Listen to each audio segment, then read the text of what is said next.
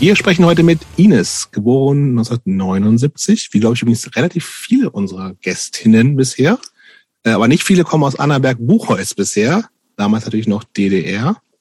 Äh, Ines ist äh, da auch in der Nähe im Erzgebirge aufgewachsen, hat aber bis äh, 89, DDR 89, wir erinnern uns, ähm, in Ländern in Syrien, in Kairo, in Ägypten, also in Damaskus in Syrien und in Kairo in Ägypten gelebt, ähm, ist dann aber wieder nach Deutschland zurückgekommen, hat äh, dann angefangen, äh, Anfang der 90er Jahre konzertmäßig äh, aktiv zu werden. Punk Hardcore hat Fotos gemacht, Konzerte mitorganisiert, Catering bei Konzerten, hat sich auch ein bisschen mit Mode beschäftigt, Touren, äh, ist als inzwischen als Merch und Tourmanagerin äh, aktiv mit einem eigenen Label mit nachhaltigem und fairem Bandmerch, Team-Mom, wie auch Tour-Mom, Tour-Management.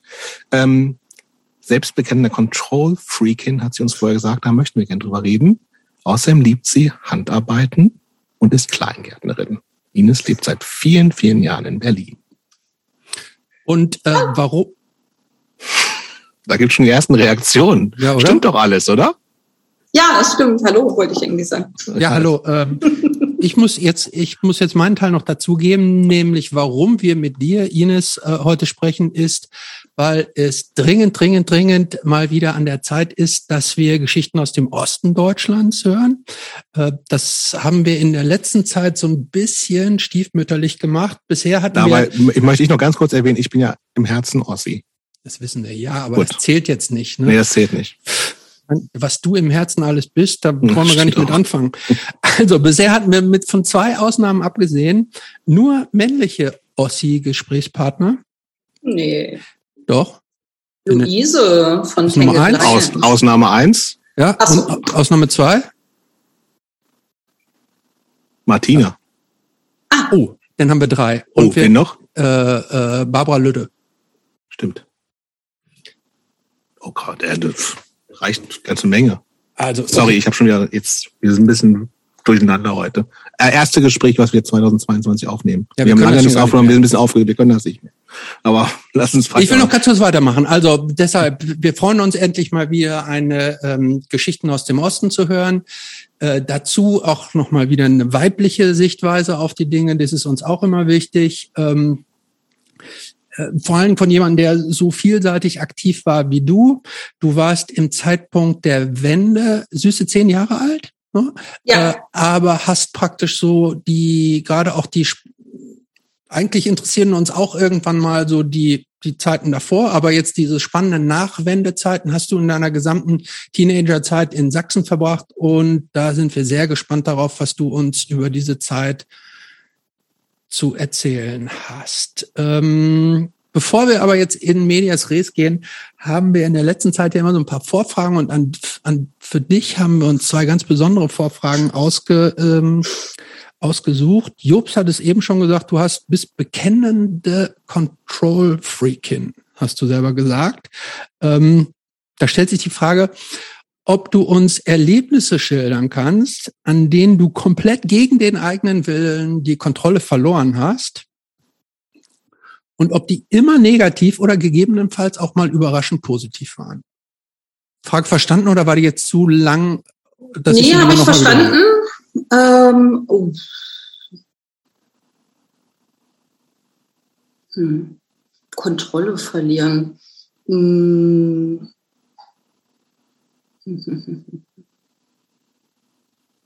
Ja, ich kann ein bisschen äh, sehr rüpelig werden, wenn ich betrunken bin. Und da äh, vielleicht nicht mehr ganz so kontrolliert äh, in, in meiner. Aber fühlt sich das dann für dich doof an oder eigentlich auch so ganz Im Nachhinein gut? schon. Also ja, manchmal, dem, manchmal ja. Ne? Und in dem Moment? In dem Moment, nee, weil ich habe ja voll echt, meiner Meinung nach, in dem Moment. Okay. Mach du mal die zweite Vorfrage auch, Christopher. Zweite Frage. Mann, ich ähm, hatte, dachte, jetzt kommt das Lieblingsgewürz. Mist. Nee. nee. Hast du erst Notizen ja. dazu? Aber nee. wenn du es nennen möchtest, gerne. Nee, also diese nee ich kann es nicht richtig aussprechen, glaube ich. Gut. Pfeffer. Salz. Salz. genau. Wollte mal ein bisschen ernst. Ja, Entschuldigung. Ja, nee, so- ja, sorry. Äh, meine zweite Frage, äh, Vorfrage ist nämlich auch gleich ernst. Und zwar lautet die Frage, fehlt dir etwas im Leben? Und wenn ja, dann möchte ich die Antwort bitte erst am Ende dieses Gesprächs haben. Das muss ich mir aufschreiben.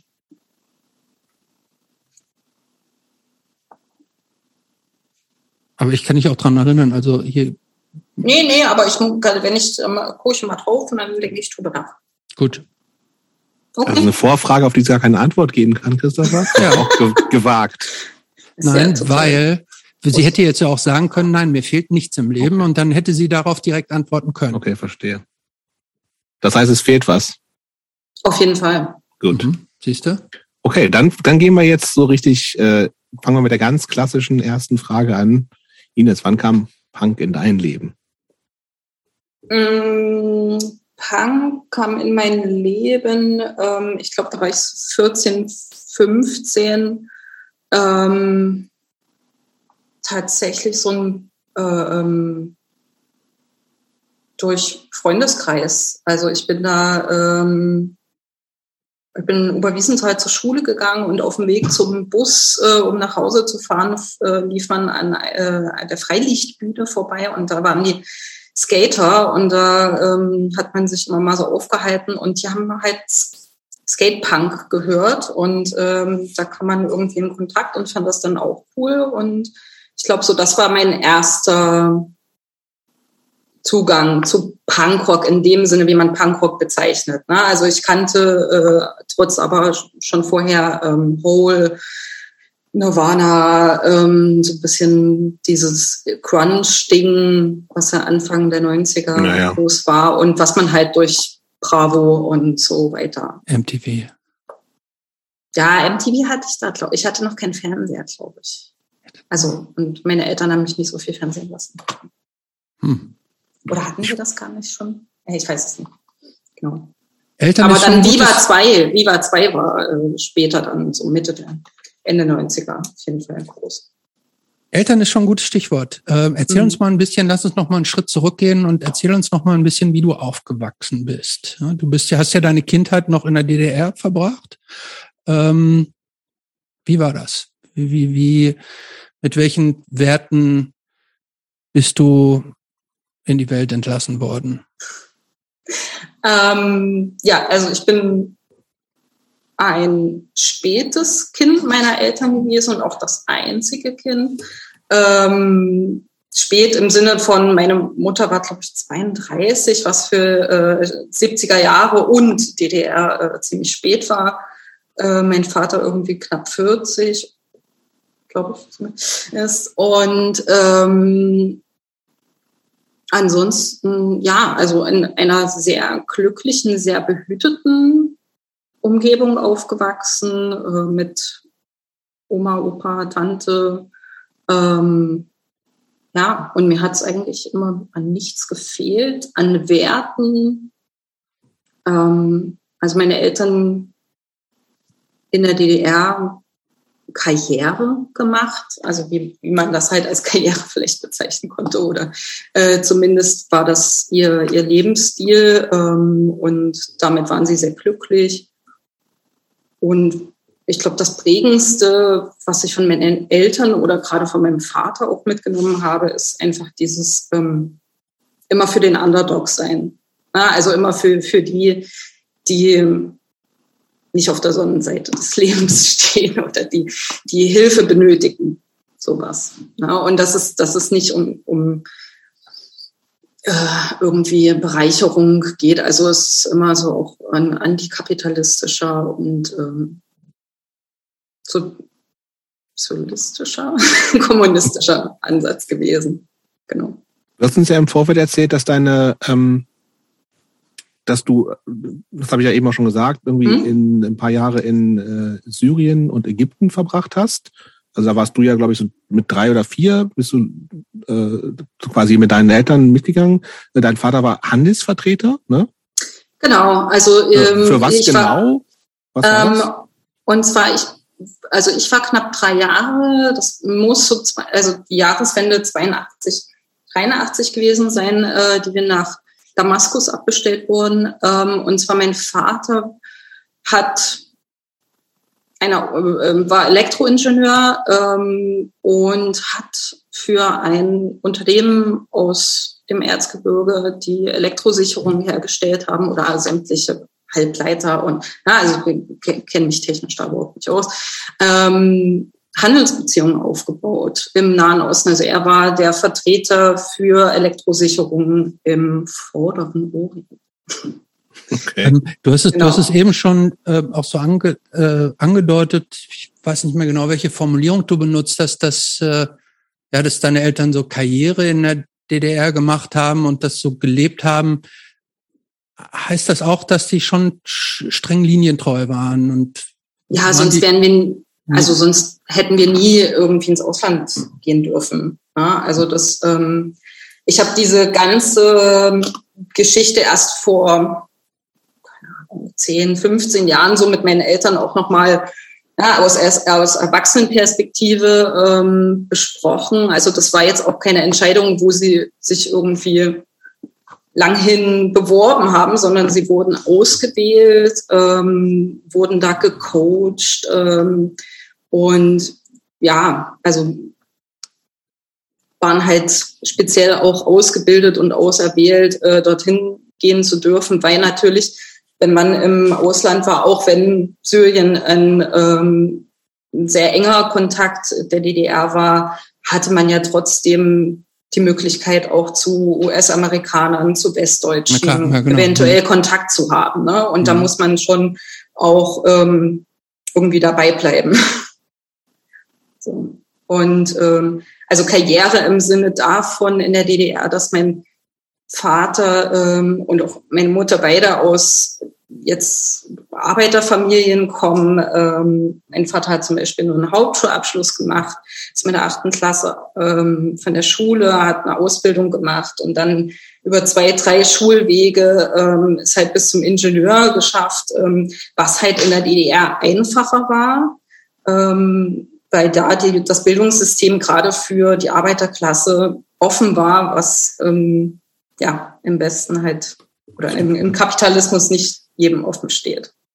Sag mal, kannst, wie, wie sehr kannst, was erinnerst du denn überhaupt noch an die Zeit? du warst irre jung, ne? Also was, was verbindest du noch mit, mit Syrien oder mit, mit Ägypten? Also ist das irgendwie, und wie hast du da überhaupt, also du musst ja auch zur Schule gegangen sein. Waren das dann mhm. so deutsche Schulen oder warst du in, äh, in Schulen mit, mit Landsmenschen oder wie lief das? Ähm, ja, also ich erinnere mich also gerade an Syrien noch sehr viel, ähm, weil wir auch in, in den 90er und auch in den 2000ern immer wieder hingefahren sind, äh, dort noch Freundschaften gepflegt haben. Ähm, bis hin Aber später, dass meine Eltern also ähm, später auch eine Geflüchtetenhilfe aufgebaut haben im Ort und so. Also der, der Bezug zu Syrien ist immer da gewesen. Ähm, ich selber erinnere mich daran, dass es einfach wahnsinnig aufregend war für mich. Ne? Also ähm, fremde Sprache, fremde Kultur. Ähm, gleichzeitig war ich natürlich auch privilegiert. Ich habe ähm, im Sommer immer zwei, drei Monate müssen es gewesen sein, waren wir im Sommer immer in der DDR. Die Schulferien waren in DDR ziemlich lang. Ich glaube, es waren acht Wochen und die waren wir immer komplett oder ich und meine Mutter komplett im Erzgebirge und ich war dann halt so ein, ne, ich kannte Milka-Schokolade, ich kannte Coca-Cola, ja. Ich, äh, also ich war da so ein bisschen, stand da so außen vor. Ähm, fand Aber das natürlich positiv, oder, positiv ja. oder, ne, oder negativ auch? Oder wurde, wurde das auch so ein bisschen ähm, also so äh, ungläubig beäugt oder missgünstig, Neid, kann ja auch eine Rolle, Neid ja. missgünstig. Bestimmt, bestimmt. Aber da erinnere also die, ich mich weil ihr ja im Grunde das äh, äh, durftet, was alle anderen nicht durften. Ne? Das war ja schon die, also nicht nur eine große Ausnahme, sondern ja auch ähm, eine ganz große Sehnsucht von von anderen DDR-Bürgerinnen, ähm, die die ihr gelebt habt und warst du dann praktisch so das Zirkuspferd im positiven Sinne? Ähm, ja, oder war das, wurde das auch so ein bisschen argwöhnisch, weil gesagt hat, hm, die sind ja viel zu eng mit allem und SED nah und mit denen wollen wir nicht so, spielen nicht mit den Schmuddelkindern sozusagen. Ähm, also ich meine, da war ich sechs, sieben Jahre alt, da kann ich mich jetzt nicht entsinnen, dass mich jemand als SED-Kind bezeichnet hätte oder so. Ähm, nein, also ich hatte Freundschaften sowohl ähm, in Syrien als auch in meinem Heimatort. Ähm, und es war halt eher so, ne, man hat ja auch geteilt. Ne? Also ich bin dann nicht irgendwie wiedergekommen und habe gesagt, ich habe übrigens ganz viel Schokolade, ganz viel Milka gegessen. Ne? So, ich habe die mitgebracht und dann hat die irgendwie unter Freundinnen auch geteilt, ähm, dass meine Eltern da vielleicht, also angefeindet glaube ich nicht, ähm, weil wir haben auch immer versucht, sehr viel zu teilen. Also wir haben für uns, wir haben immer Pakete an die Familien geschickt. Ähm, mein Vater ist dadurch, dass er ja Handelsvertreter war, noch sehr viel rumgekommen, ähm, war auch öfter in der DDR pro Jahr und hat dann halt auch immer Sachen geschmuggelt zu unseren, zu Onkeln und Was? Tanten. Wer hat geschmuggelt? Ja, also ich komme ja, also das Erzgebirge ist einfach ein Schmugglerland und äh, das liegt da im Blut. da wird gepasst. Aber, aber erzähl uns noch mal ein bisschen was zu, zu Syrien. Also wenn ja, heutzutage, das finde ich schon spannend, wenn heutzutage so Handelsvertreter oder Botschafter oder was auch immer in diesen fremden Ländern leben, dann sind das ja so Expat-Communities, wo alle total und auf einem relativ hohen Level, Luxus kann man häufig sogar sagen, in, in so einer Bubble irgendwie sind und ein total privilegiertes Leben führen, alle Vorzüge da genießen. Und so, wie war das für, für euch, also aus dem, aus der DDR kommende Expats sozusagen? Also es war zum einen, weil ähm, die Frage nach der Schule war, ähm, es gab glaube ich, in jeder Auslandsvertretung der DDR eine eigene Schule. Mhm. Also die Kinder der Botschaftsangehörigen und auch sonstigen Auslandsvertretungen ähm, sind nicht auf internationale Schulen gegangen, sondern wir hatten eine eigene Botschaftsschule. Die war natürlich dementsprechend klein. Ähm, also ich kann mich noch entsinnen, dass wir in der zweiten Klasse waren wir irgendwie fünf, mhm. fünf Kinder und äh, wir hatten zwei Klassen in einem Raum Unterricht. Also wir hatten eine Lehrerin und die hat dann eine Stunde die eine Seite und dann gab es stille Aufgaben und dann die andere. Und das war ähm, halt auch sehr intensiv und auch sehr behütet. Ne? Also man, man konnte halt sich viel mehr entfalten, man konnte viel mehr Fragen stellen, man hat viel mehr erklärt bekommen. Ähm, lief nicht nur so einfach mit, sondern es äh, war halt so eine, so eine Kümmergeschichte. Und ähm, auch die Community, also gerade weil man halt in der DDR war und diese Gruppen haben sehr viel miteinander gemacht. Also es wurde sehr viel ähm, zusammen auch unternommen. Äh, meine Mutter hat damals im Du meinst jetzt, Entschuldigung, du meinst ja. jetzt zusammen mit den anderen DDR-Experten? Genau, also da wurde schon darauf geachtet, dass man zusammen bleibt. Mhm. Ja, ähm, also wir als Kernfamilie haben auch viel alleine gemacht, aber halt nur alleine. Mhm. So, also äh, Ausflüge gemacht oder ins Schwimmbad oder sowas. Ne? Ähm, und meine Mutter hat im Kulturzentrum der DDR gearbeitet. Das ist quasi das Goethe-Institut gewesen. Ähm, und hat, da waren halt auch ständig irgendwelche Veranstaltungen, ne? ob das nur irgendwelche Kinofilme waren ja, oder in erster Linie Konzerte. Für, für Deutsche, genau. ne? Na, für die DDR-Bürger. Ja, ja. Also wir hatten keinerlei Kontakt zu BRD-Bürgern. Ich kann mich an eine Situation erinnern, in Damaskus gab es damals ein, ähm, das nannte sich äh, Wiener Bäcker, also halt ein, ein äh, europäischen, mhm. mitteleuropäische Backwaren. Und das war natürlich das totale Highlight. Ähm, und, da sind auch die ähm, Wessis hingegangen. Genau. Und da war es nämlich so, dass ich irgendwie mit meiner Mutter da in der Schlange stand und ich glaube, die Frau hinter mir hatte irgendwie, ich fand die Ohrringe toll oder irgendwas und ich habe irgendwas auf Deutsch zu meiner Mutter gesagt. Und dann hat sie auch Deutsch gesprochen. Und ich weiß noch, dass meine Mutter, und ich war so irritiert, weil ich die Person noch nie gesehen habe, weil man kannte ja alle, die so in diesem Botschaftsumfeld oder auch ähm, überschaubare Anzahl an Leuten wahrscheinlich auch. Ne? Genau, nee, Ja. war nicht viel. Also, naja, Ja. gut, keine, ja, so als Kind vielleicht 50 Leute. Ja, ja, ja, genau, so so oder hätte ich so. auch gedacht.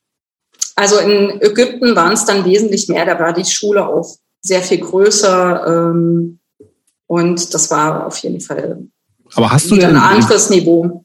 sowohl in äh, Syrien als auch in Ägypten auch mit äh, Kindern vor Ort irgendwie zu tun gehabt? Oder war es wirklich, also Spielplatzgeschichten oder sowas, gibt's das? Ist das, funktioniert das dann sozusagen? Oder ist, wird es, ist dann wirklich in so einer, in so einer äh, Blase von, äh, in dem Fall DDR-BürgerInnen? Ähm, es war schon größtenteils äh, diese Blase.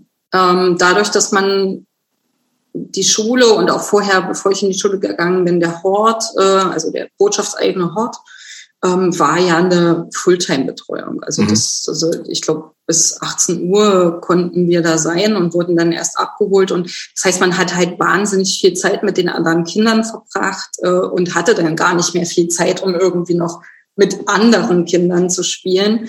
Ähm, was aber, wo wir auch noch Kontakte hatten zu anderen Kindern, war natürlich durch die Freundschaften oder Bekanntschaften, äh, die meine Eltern tatsächlich auch mit äh, Syrern und Syrerinnen gemacht haben. Mhm.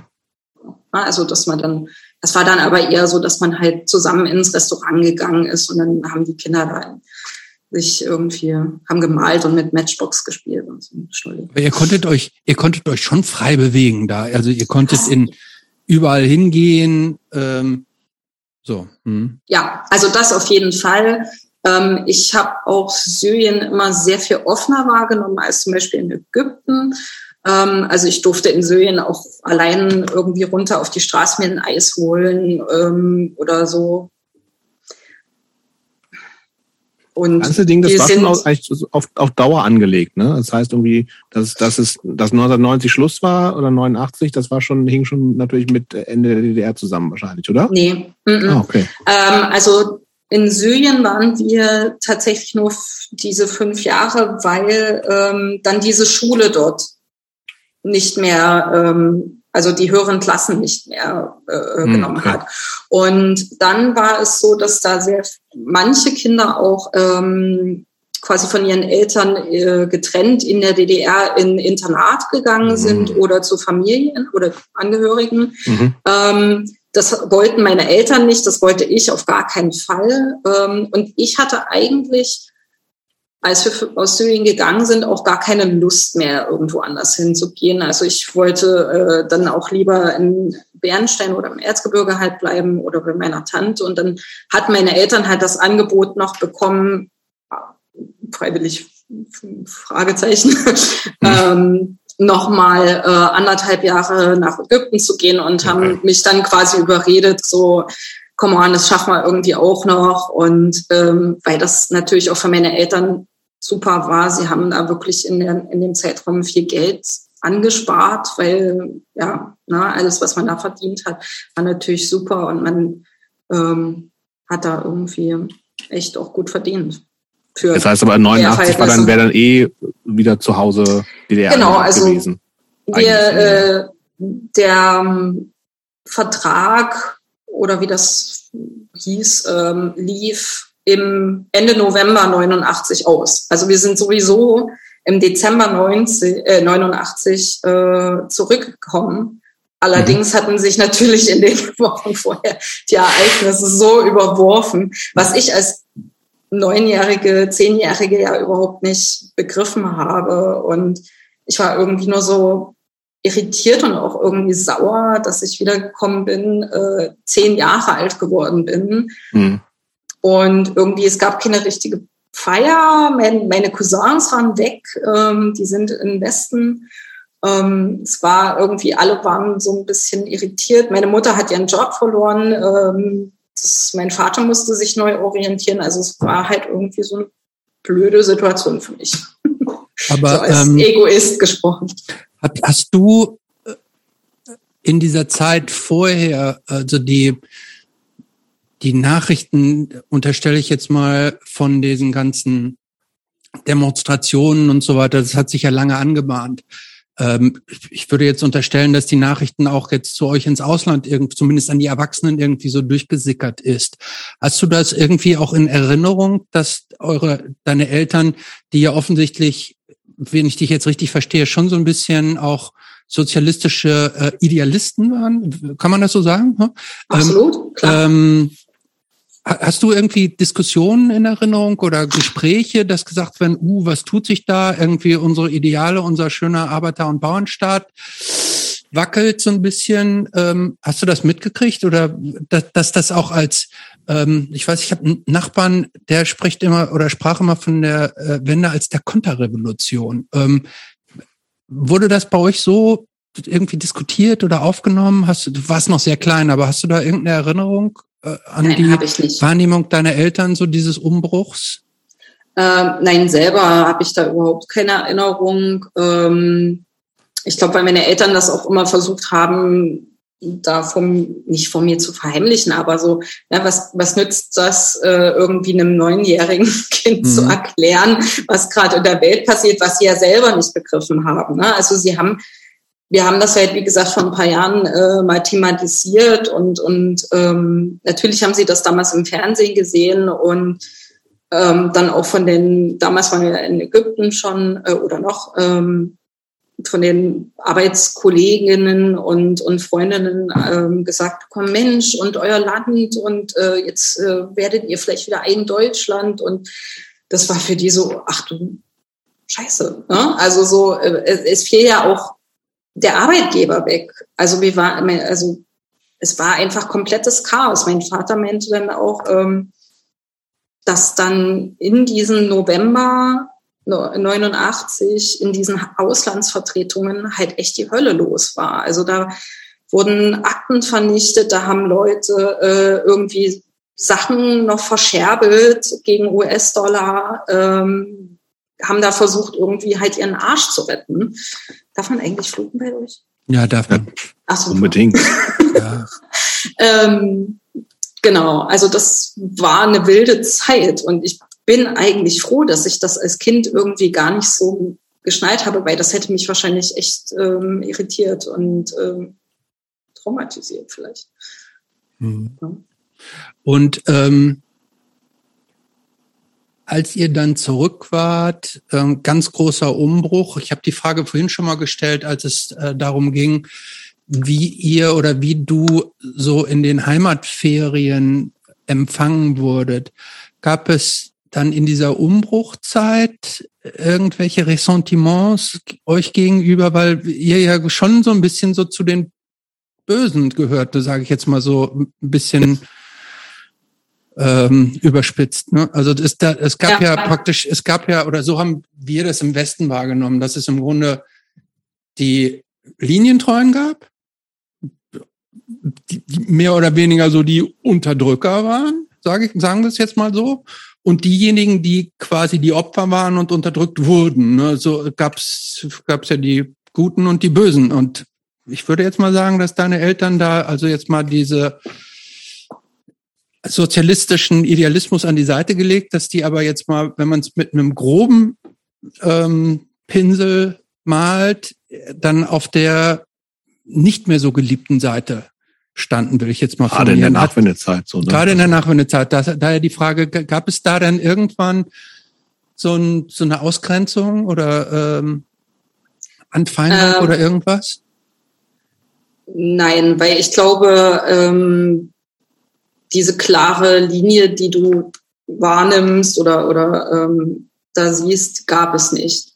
Ja, ah, also, ähm, okay. Ja, hm. weil, also meine Eltern zwar diesen Staat, der dann nicht mehr existierte, ja, sie waren Angestellte dieses Staates, äh, sie haben auch die Grundwerte dieses Staates, nicht die eigentliche Politik, ne, das muss man ja auch immer noch mal trennen. Mhm. Ähm, für sich auch äh, ähm, geschätzt und, und gelebt. Ähm, deswegen waren aber meine Eltern nicht Unterdrücker. Also ich äh, glaube, meine Eltern haben nicht nur in unserer doch recht weitläufigen Familie, sondern auch im Ort, in, in, auf der Arbeit, äh, im Freundeskreis einfach ein, auch ein grundehrliches und gutes Verhältnis immer zu mhm. allen gehabt und ähm, ist nicht so, dass wir irgendwie, also das dass ich sagen würde, okay, in den 80ern waren wir noch mit diesen Leuten befreundet und danach haben wir die nie wieder gesehen. Mhm. Ja, also so, das ist ja eher so eine, auch aus kindlicher Perspektive, wenn so ein Bruch stattfindet mhm. zwischen Erwachsenen, ähm, dass dann jemand da ist und dann ist es nicht mehr. Also mhm. das war es auf jeden Fall nicht. Also im mhm. Gegenteil, mein Vater ist ja in dem Betrieb, in dem er ähm, angestellt war, äh, war er weiter. Der wurde dann später aufgekauft und äh, war dann auch ähm, Geschäftsführer ähm, also er war da auch immer weiter beschäftigt, hat immer noch mit denselben Menschen gearbeitet, mhm. unter anderem Systemen, unter anderem Voraussetzungen. Und ähm, also dass, dass man da angefeindet wurde oder so, habe weder ich als Kind, äh, obwohl ich ja als Kind auch sehr linientreu erzogen wurde. Ja, Kinder äh, spüren das ja auch. Aber es ist ja gut, wenn du das so sagst, also dass es nicht so ja. schwarz-weiß war. Das, also sehr interessant ähm, äh, so zu hören. Und ähm, wie Jetzt reden wir mal ganz kurz so von der Nachwendezeit. Du hast schon gerade gesagt, großes Chaos, keiner weiß so richtig, wo es hingeht, irgendwie Arbeitgeber weg. Ja, wir sind ja auch in der Zeit, wo man dann jetzt auch von den inzwischen von Baseballschlägerjahren redet, ne? Also gerade Sachsen ist ja schon auch ja. Äh, nach wie vor ein spezielles Land wieder oder soll genau, wieder. So, oder wieder, genau. Ähm, aber was, das heißt, da bist, du bist dann irgendwie so Anfang äh, 10, 11, 12, 13, da kriegt man ja schon einiges mit. Du hast schon gesagt, ne, irgendwie da, also dann ein bisschen alternativ auch schon, was, was halt, wie gesagt, Anfang der 90er Jahre Basic Lunch Geschichte gehabt. Das heißt, irgendwie war entsprechender Look auch. Das ist, äh, äh was, was wenn, wenn du äh, es auch diese ganzen Diskussionen jetzt in den letzten Jahren so zum Thema Baseballschlägerjahre waren, was, was, was verbindest du damit? Hast du, ist das überhaupt, äh, hast du das mitbekommen? Gab es irgendwie auch die ganzen Geschichten? Weil ich meine, das äh, haben wir ja irgendwie alle irgendwie so ein bisschen mitgekriegt. Ich meine, du warst noch einen Ticken jünger, aber ähm, was verbindest du damit? Ähm, also äh, ja, also ich meine, ich war, ich bin 79 geboren, Ende 79 geboren. Ähm, ich, das, ich irgendwie Kontakt zu, sag ich mal, da eine alternativen äh, Jugendkultur hatte. Da war ich ja selber schon 14, 15, äh, Richtung 16. Ähm, habe mich halt dadurch, dass ich im, aufs Gymnasium in Oberwiesenthal gegangen bin, äh, sehr viel in Oberwiesenthal aufgehalten, ähm, Jugendclub damals und äh, die berühmte Skateboard-Action äh, da. Und ich habe gerade gestern noch mit äh, einem Freund telefoniert dazu, weil Oberwiesenthal und es war ein bisschen Außenseiter, was diese ganze Baseballschläger-Jahre-Geschichte angeht. Also mhm. es gab da nicht sehr viele Faschos, nicht sehr aggressive Faschos. Ähm, und da war halt der, der alternative, die alternative Kultur größer und präsenter. So. Mhm. Aber natürlich war uns ab einem gewissen Alter auch bewusst, wo die Ecken sind, wo man sich als Kind mit, ich damals quietschroten Haaren, nicht hintrauen sollte oder nicht alleine hintrauen sollte, ähm, um ja, also das war halt, äh, wenn man halt in den Das waren dann quasi für euch eher sozusagen so No-Go-Areas, aber genau, das waren so No-Go-Areas. nicht, also in Oberwiesenthal nicht und haben in Oberwiesenthal selber. Es gibt eine, gibt eine Gefahr da draußen irgendwo, aber die ist halt zwölf Kilometer entfernt und deswegen, wenn man da nicht hingeht, ist auch halbwegs easy.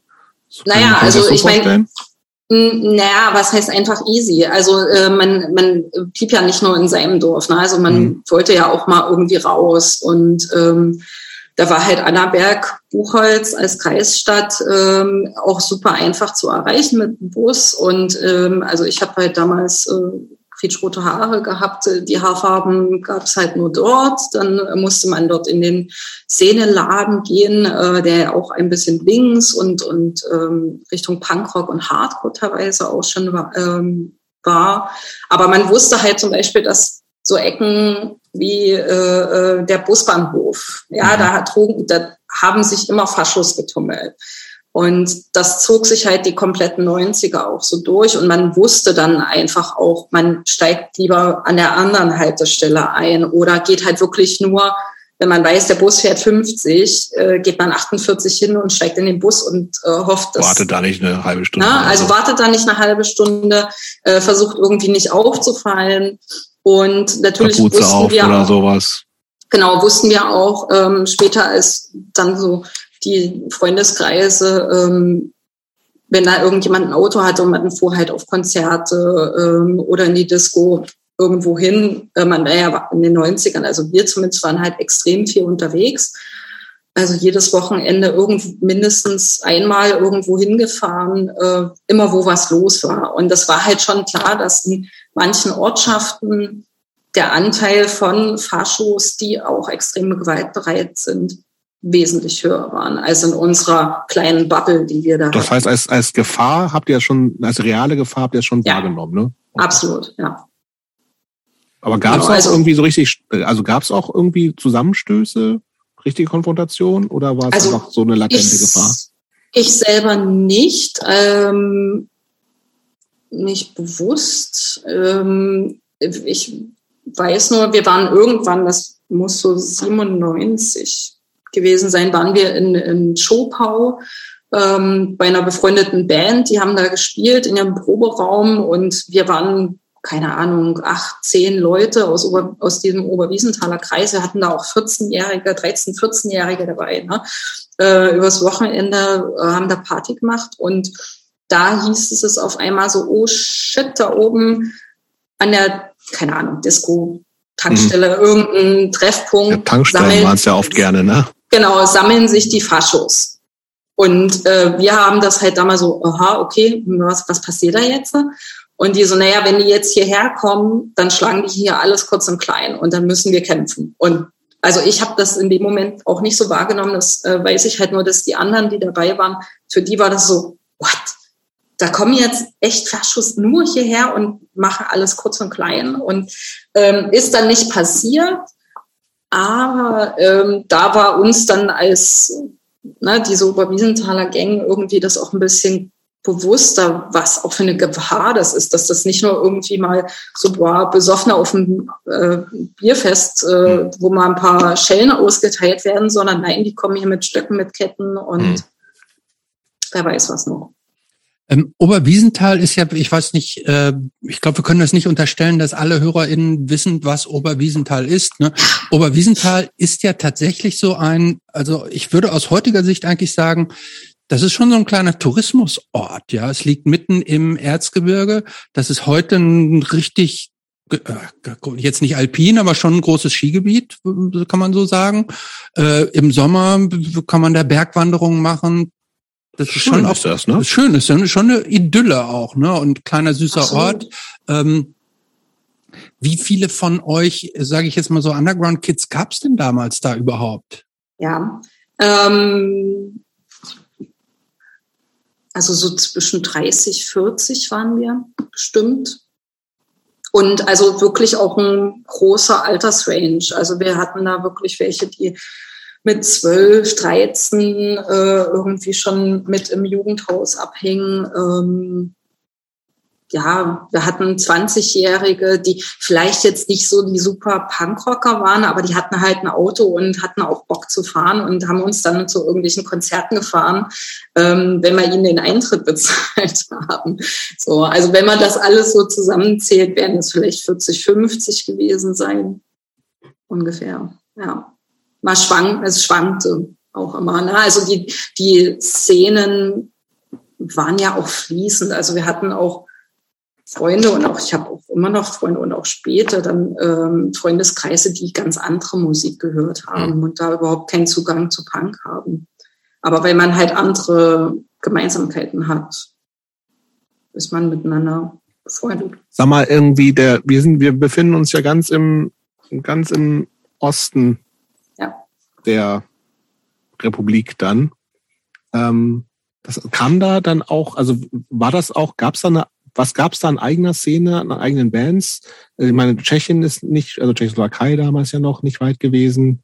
Ähm, Polen auch nicht so super weit eigentlich, oder? Nee, ist alles. Naja, doch nach Polen ist ein ganz ja, stimmt, da muss man manchmal ja. weit im Norden noch. Ähm, ne? also es ähm, war also gab es da viel Austausch? Also hast du irgendwie, wann frühe Konzerte, die du gesehen hast in, in, in mhm. Sachsen, waren das wirklich eher dann auch so sächsische Bands oder kamen die aus der ganzen Ex-DDR? Waren das aber auch Westbands? Was kam da schon in der Zeit, so in den, mit, mit der 90er?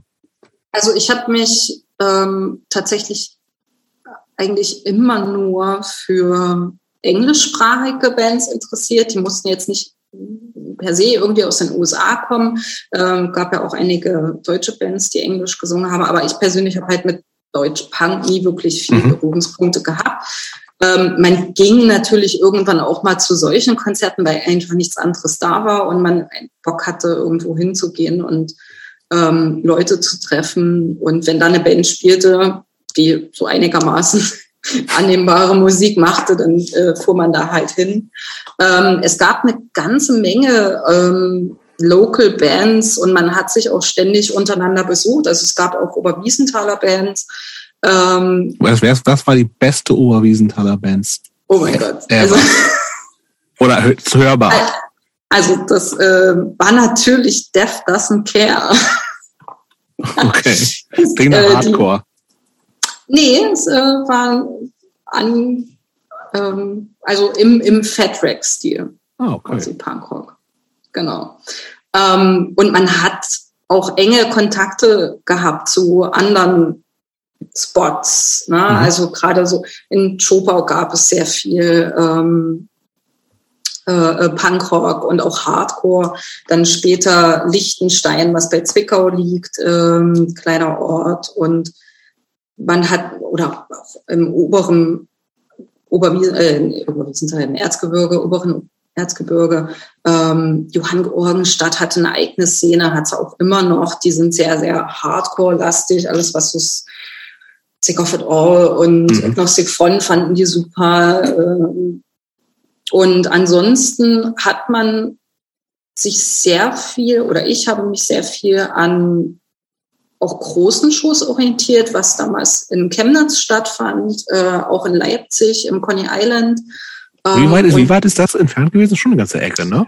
Ja, ja, also Chemnitz eine Stunde Fahrt ja, okay. und ja. ähm, äh, äh, Leipzig zwei Stunden okay. damals. Ja, mittlerweile geht's ein bisschen schneller. Ja. Aber damals fuhr man so zwei Stunden und ähm, ja, man hat halt, wie schon erwähnt, dann irgendjemand, der ein Auto schon hatte, bestochen, dass der da auch ja. hinfährt, wenn man die Band sehen wollte. Und wie ist das zu euch so? Wie ist die, wie sind die Informationen so zu euch durchgesickert? Woher wusstet ihr damals eigentlich, was so wo abging? Ähm, na, es gab sehr viel Printmagazine, ähm, kleinere, also Fanzines, ähm, aber auch die, die Clubs selber haben, ich habe da auch noch eine ganze Menge ähm, so kleine Flyer eigentlich, ne? Was so so Monatsflyer, ja, ja. Mhm. so. Okay. Mhm. Und wenn du halt einmal da warst, hast, hast du dir alles mitgenommen, mhm. was was da drum lag und dann zu Hause erstmal aussortiert, was ist das? So ja, und da spielte natürlich auch Rockabilly und da spielte auch Hip Hop und ähm, dann hat man sich halt das rausgesucht, was man gut fand und dann versucht bis dahin irgendwie einen Fahrer zu organisieren. Ähm, und ja, also mein größtes Glück war, dass ich halt tatsächlich relativ äh, schnell den Führerschein hatte und ab da war dann jedes Wochenende.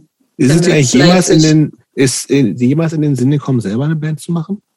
Nee, nie. Warum nicht? Ich weiß es nicht genau. Also ich bin selber unmusikalisch. Meine Familie ist äh, überhaupt nicht musikaffin. Ähm, ich habe nie ein Instrument gelernt, fand es auch nie spannend. Ähm, nee, war jetzt für mich. Gab es das, das, in deinem Umkreis? Ich, ja, ja, klar. Ich hatte Freunde, ja. die in der Band waren. Okay. Ähm, Du hast schon erzählt, ihr, ihr wart jedes Woche, du warst dann irgendwie ihr oder du warst jedes Wochenende unterwegs, Shows hier und da. Äh, kannst dich noch erinnern, überwiegend für dich mehr so englischsprachige Sachen. Kannst du dich noch an ähm, irgendwelche Schlüsselshows so erinnern, wo du sagen kannst, boah, die und die, da und da, die haben dich ganz besonders so geprägt oder de dein Lebensspirit, sagen wir jetzt mal, damals besonders repräsentiert oder auf den Punkt gebracht? Mhm. Ähm, also zum einen meine erste Clubshow tatsächlich. Ähm, das muss, also äh, das war 96. Ähm, da haben Battery, Warzone, Damnation und ich glaube Backfire äh, in Chemnitz gespielt. Und ähm, es war ein Tag vor meinem Geburtstag und wir haben einen Freund halt überredet, hinzufahren. Ähm, ihnen den Eintritt ausgegeben und zwei Bier und ähm, haben da, weil wir diese Band sehen wollten. Und ich kannte da so Hardcore jetzt noch nicht so wirklich. Ähm, oder beziehungsweise war so Agnostic Front, Sick of It All, Madball. Und ich weiß noch, dass ich irgendwie da stand mit einer Freundin und äh, Warzone hat gespielt und ich guck diesen Schlagzeuger an und denke mir so, boah, was hat denn der eigentlich für ein krasses T-Shirt an? Meine Freundin, ich glaube, der ist tätowiert. Und er war halt so, ja, also erstmal so einen völlig zu tätowierten Menschen zu sehen. So, boah, Enges T-Shirt, total bunt. Ja, total bunt. Und dann schwitzt er dadurch. Äh, ja, also das war so ein Schlüsselmoment, einfach Hardcore war geil. Also es war laut, es war brollig. Ähm, das hat mir total zugesagt. Da gab es ja keine Und, Frauen so ne, auf der Bühne, oder? Nein, also äh, ich habe mich zwar schon sehr früh ähm, an, an weiblichen Bands, ja, also da Interesse gefunden. Ähm, die waren aber nie auf Tour. Also das ist auch so eine Sache oder sehr wenige. Ne? Also Tilt ähm, ist zum mhm. Beispiel so ein, so ein Ding, ähm, die haben 99 in Chemnitz gespielt. Das war auch so ein Moment, so, boah, endlich mal, ja, eine Frau auf der Bühne. Mhm. Ähm, aber ansonsten waren es tatsächlich wirklich wenig Fans, weibliche Fans und noch weniger äh, Frauen auf Bühnen. Ja, definitiv. Achso, und dann mein zweites wirklich prägsames ähm, Konzert in, in, den 90ern war Shelter tatsächlich. Mhm. Also 98 haben die äh, auch in Chemnitz damals gespielt und es war ein Wochentag und äh, ich hatte halt schon ein Auto und bin hingefahren. Ähm, meine Eltern haben auch mir total viel Freiheiten gelassen. Äh, ob das immer so gut war, weiß ich auch nicht. Aber ich ähm, war dort und ich fand das auch total faszinierend und die hatten dann, ähm, da war halt von den Local Hare Krishnas da irgendwie auch noch so ein Stand mit Infomaterial und irgendwelchen komischen Süßigkeiten, äh, veganen Süßigkeiten. Und ich war so, so krass, okay, das verstehe ich jetzt irgendwie auch überhaupt nicht, weil ich nie einen Zugang zur Religion hatte. Ähm, war das die Tour mit 108 eigentlich oder die danach? Äh, danach, glaube ich. Also 108 habe ich, glaube ich, nie gesehen. Ja. Und äh, ich weiß noch, dass das Konzert auch ziemlich prägsam war. Ich war, glaube ich, auch alleine dort und hatte am nächsten Tag auch Schule. Das war mein Abiturjahrgang. Und ich weiß noch, dass ich äh, die Schule geschwänzt habe und im Auto nachgeschlafen habe, weil ich erst um eins oder um zwei nach Hause gekommen bin. Aber wie, wie sehr hast du dich damals so, was, was war das damals für dich? Was war das so eine, hast du dich als Teil der Szene gefühlt? Warst du einfach nur Musikfan? Was, was, was war, was war dir wichtig? Ging es dir also um was ging es dir da?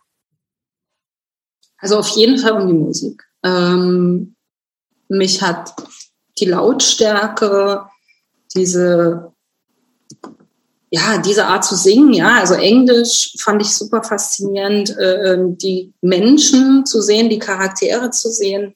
Ähm, und natürlich, klar, war es auch cool, wenn man da Leute kannte und äh, sich irgendwie Leute halt immer wieder getroffen haben bei Veranstaltungen.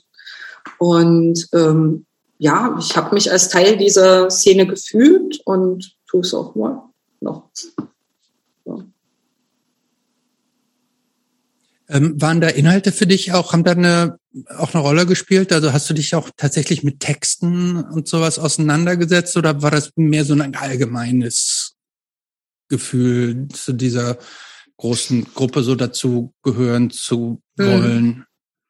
Also ich muss sagen, dass ich, ähm, ich glaube, bis in die Anfang 2000er, also weder Platten, Schallplatten noch großartig CDs selber besessen habe, sondern für mich gab es halt immer dieses Live-Erlebnis und ich, ich sehe die Bands live und da habe ich natürlich irgendwie fast nichts verstanden. Ähm, wenn man dann sich mal CDs ausgeliehen hatte oder, oder halt äh, Freunde ähm, CDs hatten, dann hat man sich das durchgelesen und da sich versucht, irgendwie einen Reim draus zu machen. Ähm, mal mehr, mal minder hat man verstanden, worum es wirklich ging. Ne? Also es war ja nicht jede Band auch straightforward. es gibt ja auch viele Metaphern oder so. Mhm. Warum ist die Katze jetzt so fett?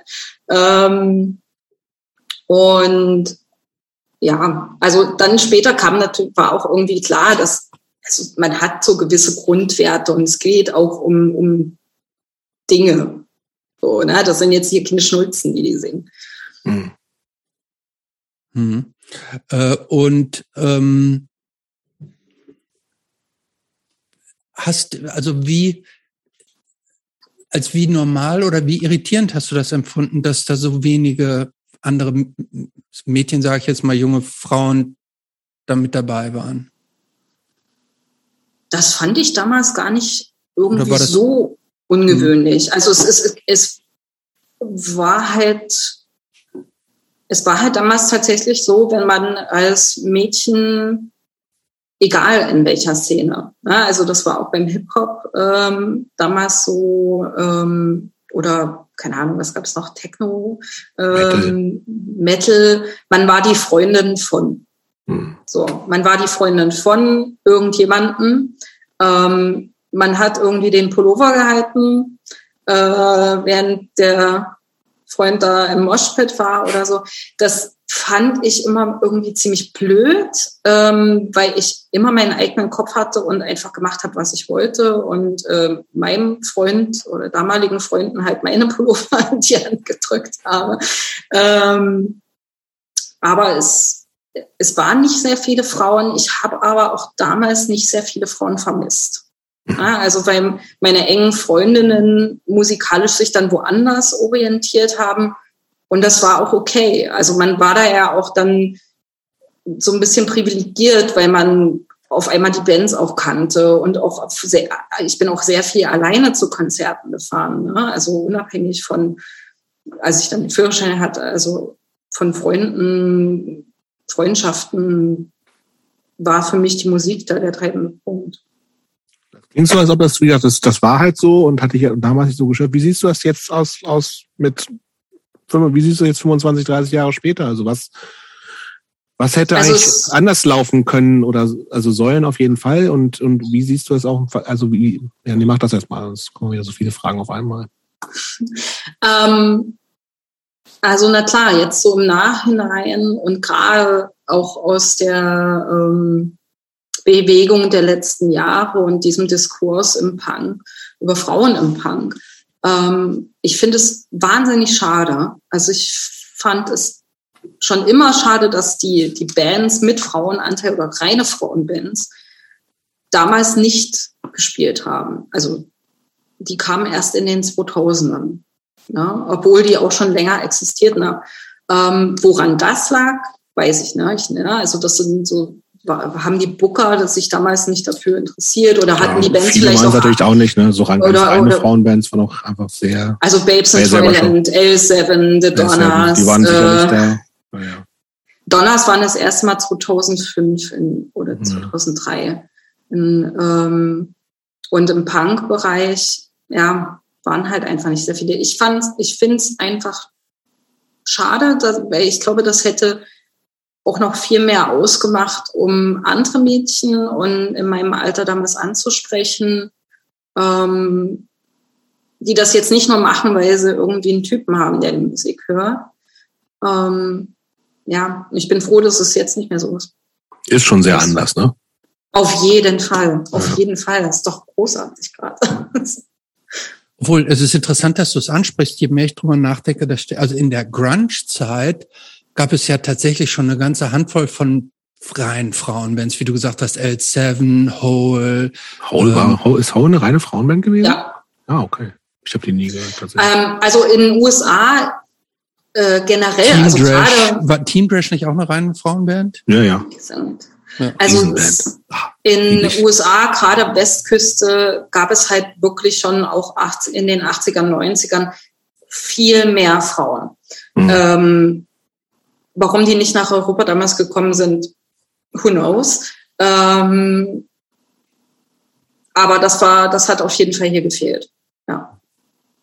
Aber ich habe das tatsächlich, als ich in die USA oder öfters in den USA dann war, gemerkt, wie viele Frauen dort auch auf Konzerten sind, auf Festivals. Ne? Also da gehört das ähm, oder gehörte es viel, viel eher schon einfach dazu. Das war normal.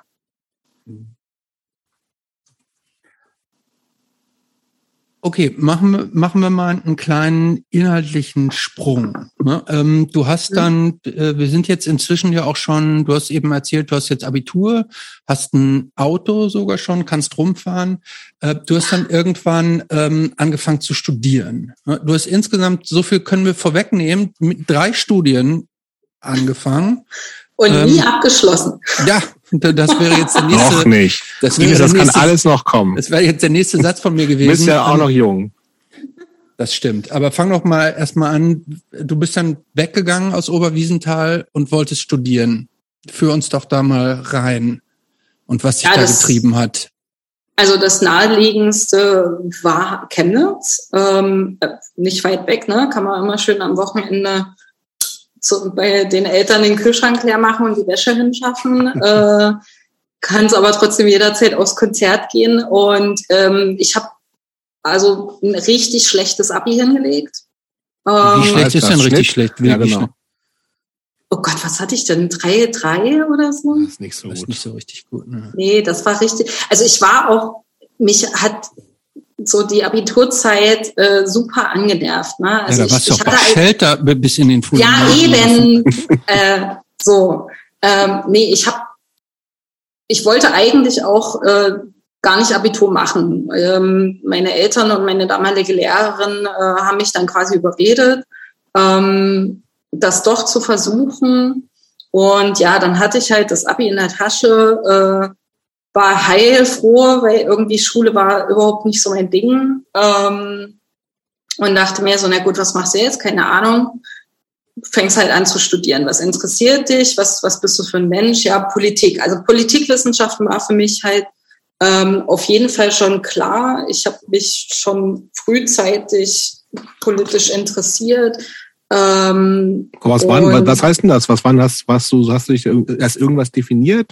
Warst du, warst du für dich Sozialistin, Anarchistin oder einfach nur ähm, basisdemokratisch? Was hast du dich irgendwie damals Mm, schon? Also äh, dadurch, dass das halt in, in den 90, in 90ern und so Nachwendezeit äh, natürlich auch ein, ne, also wenn man sich da im Osten als Kommunist bezeichnet hat, das kam jetzt glaube ich nicht so gut an. Und das wollte ich jetzt auch nicht sein. Ne? Also man wollte ja sowieso das sein, was man irgendwie ähm, vorgelebt bekommen hat oder ne, so die, die Prägung aus der Kindheit ablegen und so ein Rebell sein. Äh, allerdings habe ich mich wirklich immer sehr für Umweltthemen interessiert, für ähm, politisch unterdrückte Menschen. Ähm, also ich habe, äh, wann war das, 95, 96, ja, gegen Friends Bar äh, Versenkung protestiert. Ich habe Unterschriften gesammelt gegen die Atomtests auf Mururoa Atoll. Äh,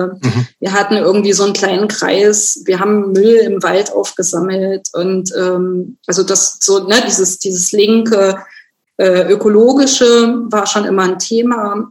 Ähm, natürlich Frauen, ähm, Biografien, sowas wie Clara Zetkin, äh, äh, Rosa Luxemburg, Mhm. Marie, Marie Curie, das waren so, das fand ich unglaublich interessant, starke Frauen ähm, als Role Models. Und da war für mich klar, ich studiere Politikwissenschaft. Und, Aber äh, das ähm, klingt so nach reinem Interessenstudium erstmal, ohne irgendwie, damit mache ich dann Genau. das und das im Kopf so, sondern Genau, fällt also quasi nichts Besseres ein und das ist das nächste, was irgendwie. Nee, das also ich fand es fällt nichts Besseres ein. Also nee, ich fand es einfach super interessant. Also für mich war klar, Politikwissenschaft ist das, was mich interessiert. Ja. Ähm, und Chemnitz hat das ohne NC damals alles angeboten. Das war natürlich. Das ähm, kam dir natürlich gelegen mit so einem Abi. Kam mir gelegen und dann habe ich mit zwei Schulfreundinnen eine WG gegründet.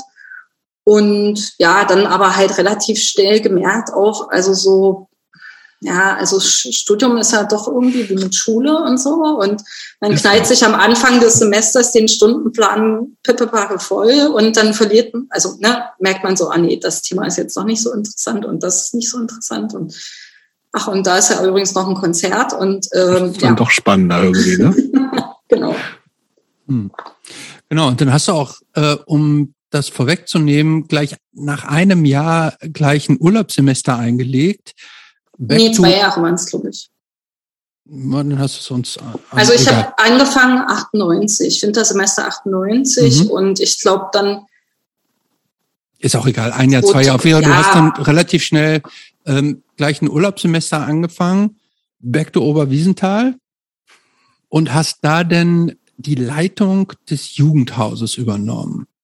Genau, also wir hatten ein selbstverwaltetes Jugendhaus ähm, wir hatten eine Sozialarbeiterin, die Stelle wurde dann nicht weiterfinanziert und dann war für uns in diesem Dunstkreis halt klar, wir machen das einfach selber. Ne? Also wir brauchen das als Anlaufstelle ähm, für ja für Nachmittagsaktivitäten ähm, und dann habe ich gesagt, ja gut, dann mache ich das so.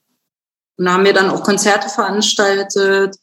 Ähm, genau. Und das war für mich wesentlich spannender, als äh, jeden Tag in der Uni zu sitzen. Äh, war das bezahlt oder lief das pro nee, bono? Das war nicht, das war alles Ehrenamt.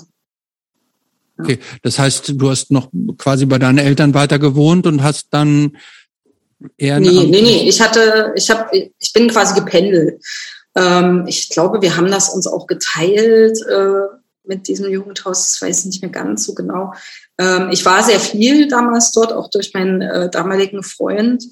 Ähm, aber ich habe immer noch in Chemnitz eine Wohnung gehabt und ähm, dann auch immer nebenbei noch gearbeitet. Also das mein, mein, mein Kinderzimmer wurde relativ schnell zu einem Büro umfunktioniert.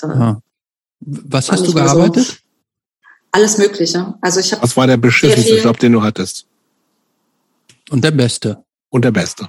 Wir wollen nicht mal so negativ sein. Nein. Negativ. Mhm. Ja, also der, also der beschissenste, der war dann so in den 2010ern, glaube ich, habe ich ähm, mal drei Tage Marktforschung äh, gemacht hier in Berlin beim ähm, bei irgendeinem so Umfrageinstitut.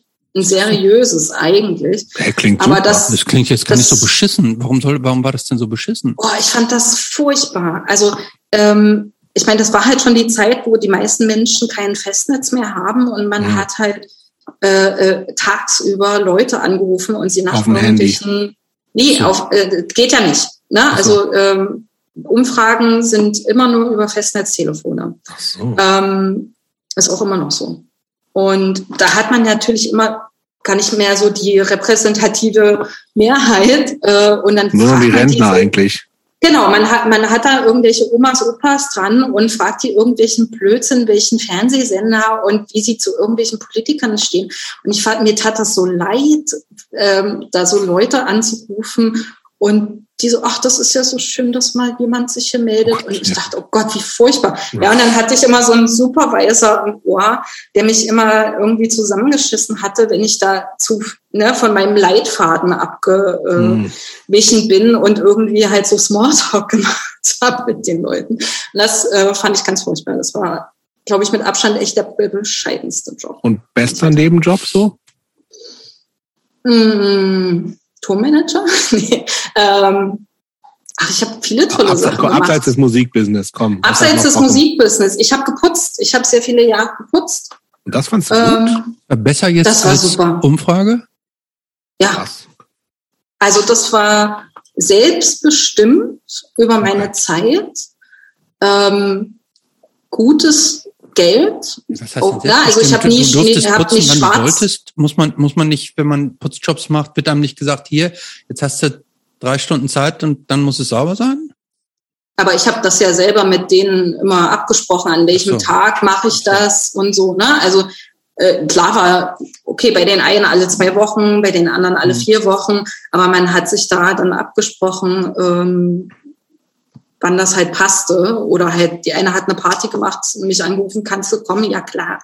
So. Ja, also dieses selbstbestimmte, ähm, ich hatte da meine Ruhe, ich konnte Musik hören, habe ähm, halt körperlich auch gearbeitet, was ich ganz toll fand und immer noch finde, äh, körperliche Arbeit. Und ja, gut verdient, auf Rechnung gearbeitet. Ähm, Was hast du da so verdient beim Putzen pro Stunde? Also ich glaube, damals waren es zwischen 12 und 15 Euro die Stunde. Uh, das ist für, wie lange ist das her? Das ist tatsächlich gut für die Zeit. Hm, wie lange ist das her? Zehn Jahre? Ja. Gut. ungefähr. Schlecht, ne? mhm. Genau, also ich das zum war... Nächsten, zum nächsten Studium schon mal kommen. Islamwissenschaften in Berlin. Mhm. Ist richtig, ja. ne? Ja. Why? Why not? Also, weil du gesagt hast, das hat nichts mit Religion zu tun. nee, also es ist ja Wissenschaft. Ne? Also es ist ja nicht ja, ähm, islamische Studien. Äh, oder heißt das jetzt vielleicht sogar so? Ich weiß gar nicht. Ähm, nee, tatsächlich, aber dieser, dadurch, dass wir auch wirklich quer durch die 90er immer wieder in Syrien waren, ich ähm, sehr viel mit diesem Land, dieser Sprache und den Menschen verbinde, ähm, fand ich das super interessant. Ich hatte damals rausgefunden, dass halt an der TU, äh, FU, Freie Uni äh, Berlin, es ein Studienfach gibt, das heißt Islamwissenschaften. Und da dachte ich, boah, das ist, das ist super interessant und vor allem in Kombination mit Politikwissenschaften, was ich ja schon studiert habe. Und ähm, generell fand ich halt Chemnitz damals auch ziemlich langweilig. Ähm, und bin dann relativ Hals über Kopf nach Berlin gezogen. Ähm, bin so naiv wie ich war zur FU gefahren, habe gesagt, hallo, ich möchte mich hier einschreiben äh, für Islamwissenschaften und Politikwissenschaften. Und äh, da hieß es so, ja, Islamwissenschaft kannst du machen, äh, aber Politikwissenschaften, ne, hier äh, Otto So Institut, ho, ho, da hast du Wartezeiten von acht Semestern. Und ich so, acht Wartesemester, ja. what the hell? Ja, ähm, und habe mich dann, glaube ich, im Nebenfach für irgendwelchen anderen Quatsch eingeschrieben. Das wurde mir auch so, ja, such dir was aus, weißt du, so, ist doch egal. Und ähm, Islamwissenschaften 2001 angefangen, vor dem 11. September. Ähm, es war halt echt ein Freakfach. So. Mhm. Ähm, es waren Klar, wenig Leute klein, auch kleines Institut, mhm. super wenig Leute. Ähm, und auch eher so Leute, die das halt so aus, aus Leidenschaft machen wollten, äh, da wirklich halt forschen wollten. Und erst nach dem 11. September, also so in den zwei, drei Semestern danach, kamen dann, ah, geil, ne? Da wäre ich mal Experte bei RTL oder NTV, äh, mhm. Islam-Experte. Und das wurde dann halt relativ schnell überrannt, dieses Institut. Ähm, und ich fand es auch, also für mich war das super schwierig, dieses Studium. Ähm, jeden Tag irgendwie über eine Stunde pro Strecke an die Uni zu pendeln. Ähm, wer die FU in Berlin kennt, äh, die liegt halt total ab vom Schuss. Da ist links und rechts nichts. Ähm, und ja, also das war für mich dann auch wieder so ein Punkt, wo ich gesagt, also wo die Motivation massiv sank. Wie lange hast du das gemacht? Hm, ich habe meinen Zwischen, also es war damals Magisterstudiengang. Mhm. Ähm, ich habe meine Zwischenprüfung abgelegt, äh, Zwischenprüfungsarbeit geschrieben und bin dann an den Sprachanforderungen gescheitert. Ähm, es Was muss man denn? Arabisch, Arabisch natürlich, mhm. ja, Hocharabisch mhm. auf Hochschulniveau. Ähm, und ich habe es nicht hingekriegt. Ich habe dann extra noch Kurse an irgendwelchen Sprachinstituten gemacht ähm, und es ging nicht. Also ich bin Das heißt aber ein bisschen sprichst du schon.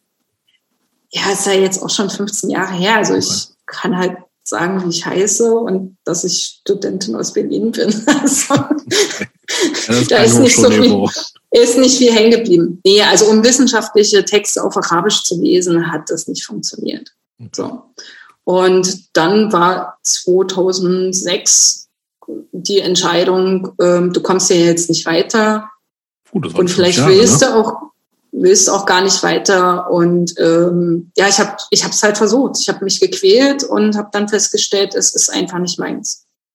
Ja, und bin das dann ist ein ganz guter Punkt nochmal. Ich würde ganz gerne mal einhaken, weil ich hm? würde gerne mal ein bisschen über Syrien reden, ja. weil du jetzt ja, also klar, du warst als Kind da und äh, das hast du ja schon gesagt, dass es damals schon irgendwie für dich irgendwie was seitdem eine besondere Verbindung da ist. Und du sagst, was, ihr wart immer mal wieder da, ne? Ja. Also ähm, ja, für mich ja ist Ines inzwischen so eine Art Syrien-Expertin, würde ich jetzt sagen. Ja. Äh, also ich war das letzte. Ja, erzähl mal so ein bisschen was, was ihr da gemacht habt. Also jetzt also auch in, im, im Lauf der Jahre, wie du das ja auch also was sich da aus deiner Sicht in, in dem Land verändert hat, also dann ist ja auch, du bist ja auch unter ganz anderen Voraussetzungen gewesen. Erstens, du warst ähm, erwachsen, zweitens gab es ja auch diese ganze äh, DDR-Blase logischerweise nicht mehr. Also A, was, was habt ihr da gemacht? Was hast du da gemacht? Ähm, und äh, lass das mal so ein bisschen, das, das damit finde ich immer ganz spannend, was zu hören.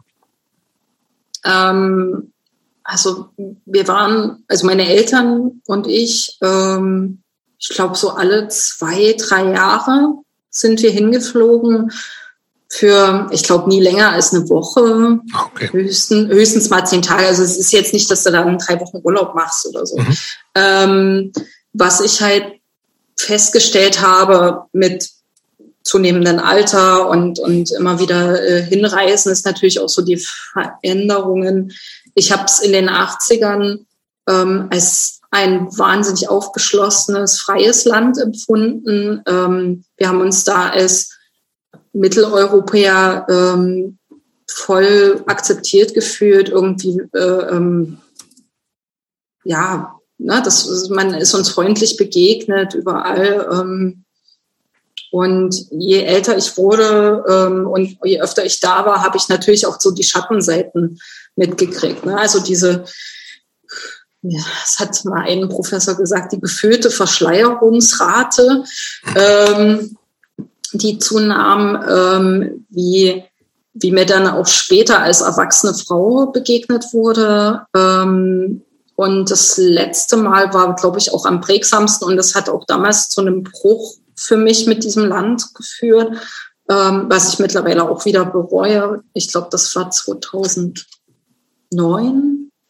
nee, 2006, ich glaube, das war nach, nachdem das Studium schon ähm, gelaufen ist. Ähm, also du warst war ich Ende, nur, war Ende 20 oder sowas, warst du? Mitte 20, genau. Mhm. Und da äh, war ich mit meinem Vater alleine da und da habe ich das erstmal so richtig mitbekommen. Ne? Äh, ich hatte, ich als dann blond gefärbte weiße Frau, äh, selbst bewusst und auch arrogant, wie ich bin und war, äh, natürlich irgendwie vor meinem Vater losgestapft und irgendwie so, ja, von alleine einkaufen gewesen und dort und äh, tralala. Und da habe ich gemerkt, wie, ja, wie diese Gesellschaft halt auf, auf so Frauen wie mich reagiert ähm, und war wahnsinnig enttäuscht. Wie, wie genau haben die denn auf dich reagiert? Man wurde angemacht, man wurde angetatscht, ähm, man wurde abschätzig angeguckt, ne? also gerade dieses vor, vor dem Mann gehen. Mhm. Ähm, habe ich einfach gemerkt, ich bin Linkshänderin, ja, ganz, ganz schlimm. Also, dass ich halt irgendwie mit links schreibe, mit links zeige. Äh, das war mir da dann erstmal bewusst oder, oder hatte ich das Gefühl, dass das ähm, verstärkt negativ aufgefasst wurde und hat sich das wusste ich halt, dass, dass, dass diese Linkshändigkeit so verpönt ja nicht. Hm. ist. Krass. Oder? Hm. Das ist die schlechte Hand, ne? also mit der Hand. Ähm, Ach ja, mit der man sich auch den Popo abputzt. Ne? Genau. Ne? Ähm, ja, klar. Genau, also mit der Hand isst man nicht, mit der Hand fässt man niemanden an und ja. so. Ja.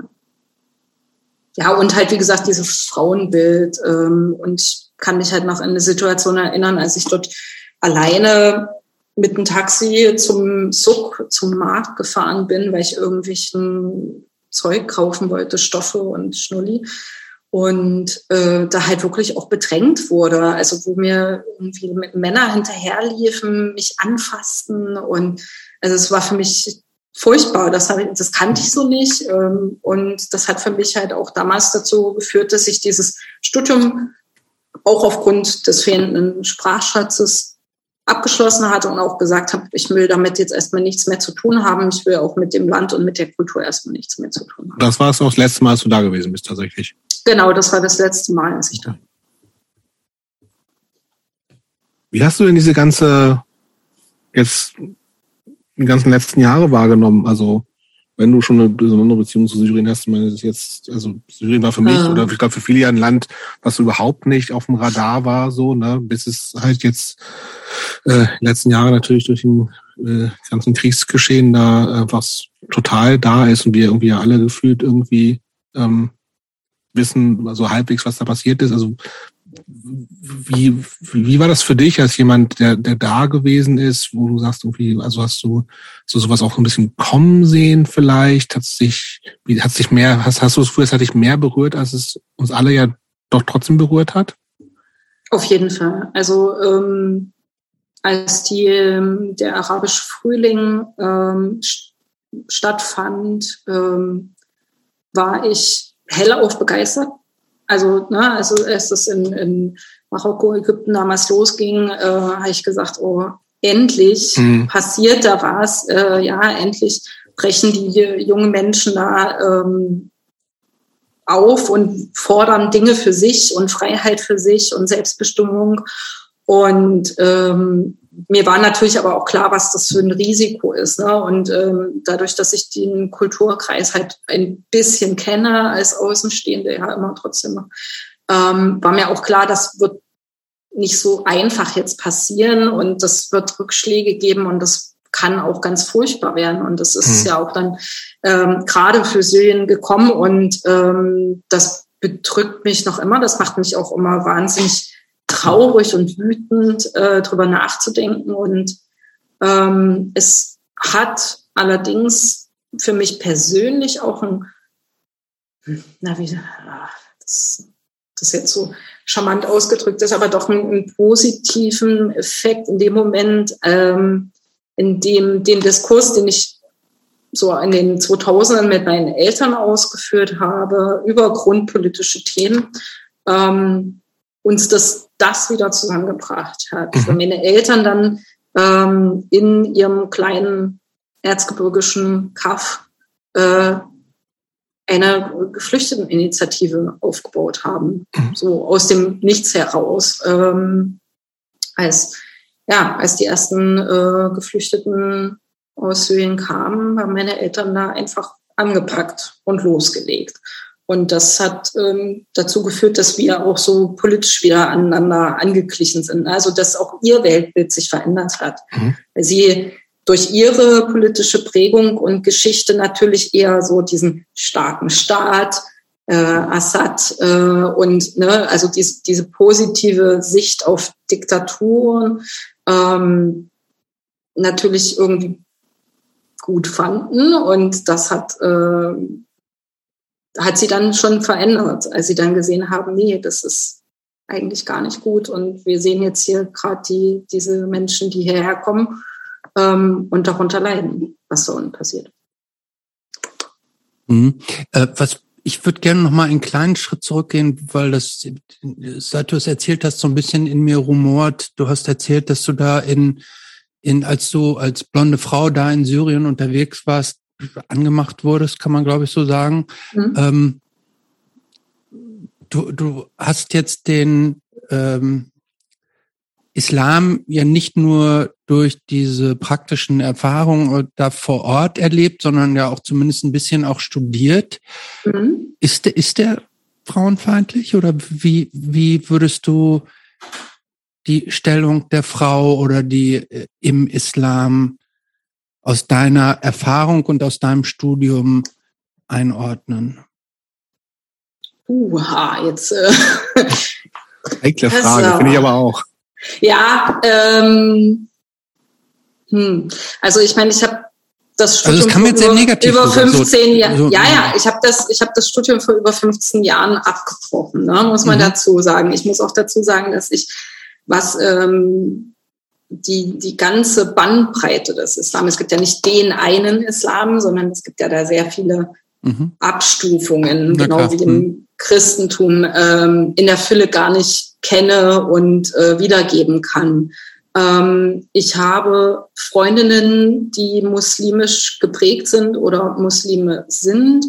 Ähm, ich würde die alles andere als unemanzipiert bezeichnen. Ähm, ich, ja, also, also da möchte ich mich eigentlich gar nicht so irgendwie festlegen, weil ich glaube, da ich weiß dazu nicht zu, nicht genug. Ähm, für mich ist jede Religion irgendwie total creepy, hm, muss ich halt auch sagen. Also ich äh, ich mir irgendwie so Dokumentationen über evangelikale Christen ja. anschaue, ja, kommt es mir auch hoch und denke so, what the fuck ist da los? Ähm, von daher, ja, skippe ich das jetzt hier. Finde ich ja, Also, ähm, was ich war auch jetzt äh, häufiger auf meinen Reisen in islamischen Ländern ähm, und da wurde mir das von Männern immer äh, auf die Frage irgendwie immer so ein bisschen anders erklärt. Da, da wurde immer gesagt so, nee, nee, nee, die Frauen haben bei uns, die sind, stehen bei uns ganz hoch. Nur wir haben halt so ein bestimmtes Regelwerk, wie die Dinge zu laufen haben. Und in der Öffentlichkeit ist es so, das sind halt irgendwie die Regeln. Aber zu Hause sind ja die Frauen die, ähm, die totalen Chefinnen. Und da haben die Männer überhaupt nichts zu melden. Und auch im, in dem äh, ganz wichtigen Familienverbunden, da sind die Frauen eigentlich immer die, die, die, äh, die den Ton angeben und die alles bestimmen.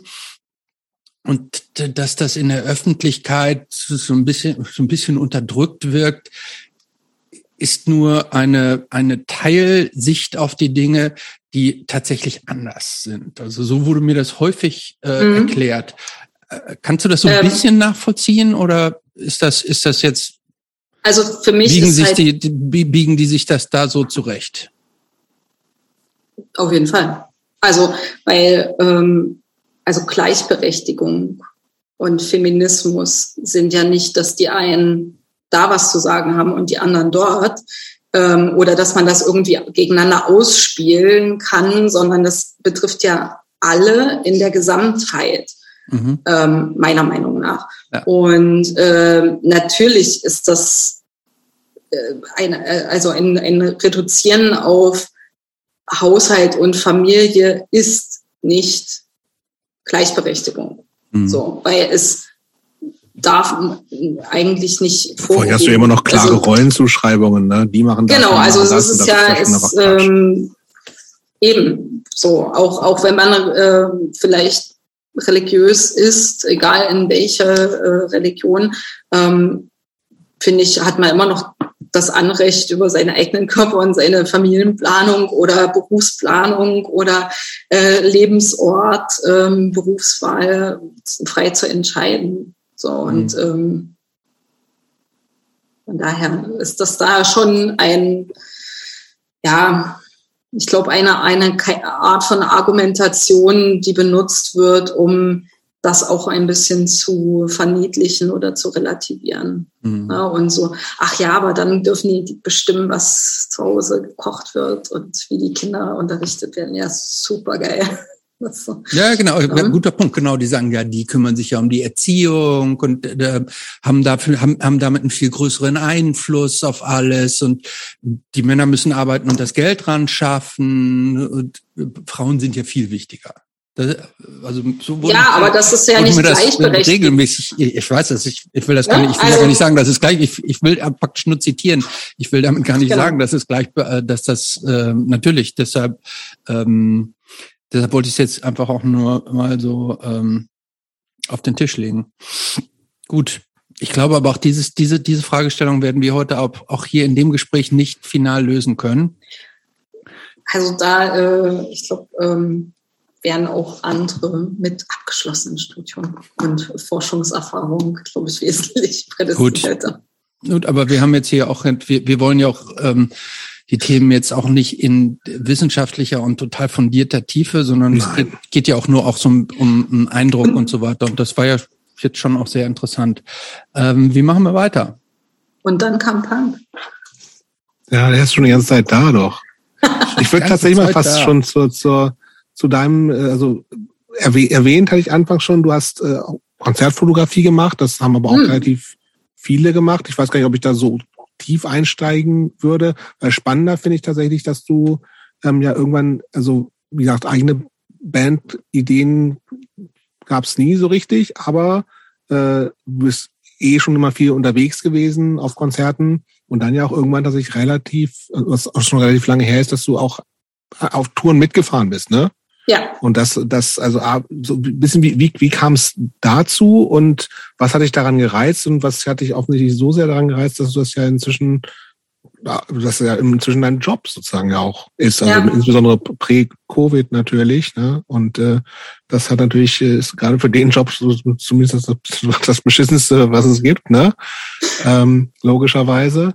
Ähm, aber ja, wie, wie kam es wie kam's dazu und wie, wie war das für dich das erste Mal? Was, was, was war das für eine Tour? Wo, wo bist du all gewesen? Was, was hat das mal mit dir gemacht? Also sozusagen nicht nur in einem äh, Umkreis von äh, zwei Stunden, Autostunden auf, durch den ganzen Osten zu gurken, sondern im Zweifelsfall vielleicht sogar ein bisschen weiter.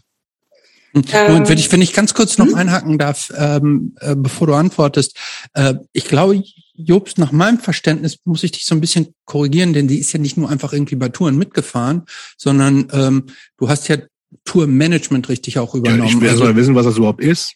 Ja, also aber vielleicht wollen wir den Begriff jetzt auch mal in den Raum führen, denn ja. die hat es auch selber gesagt. Also das ist ja da steckt ja mehr Organisatorisches hinter als das reine Mitfahren. Und deshalb jetzt, Inas, erzähl ja. uns mal. Ähm, also es hat tatsächlich angefangen mit den Fotos. Also ich habe ähm, ich hab irgendwie immer gerne Fotos gemacht, auch auf Konzerten.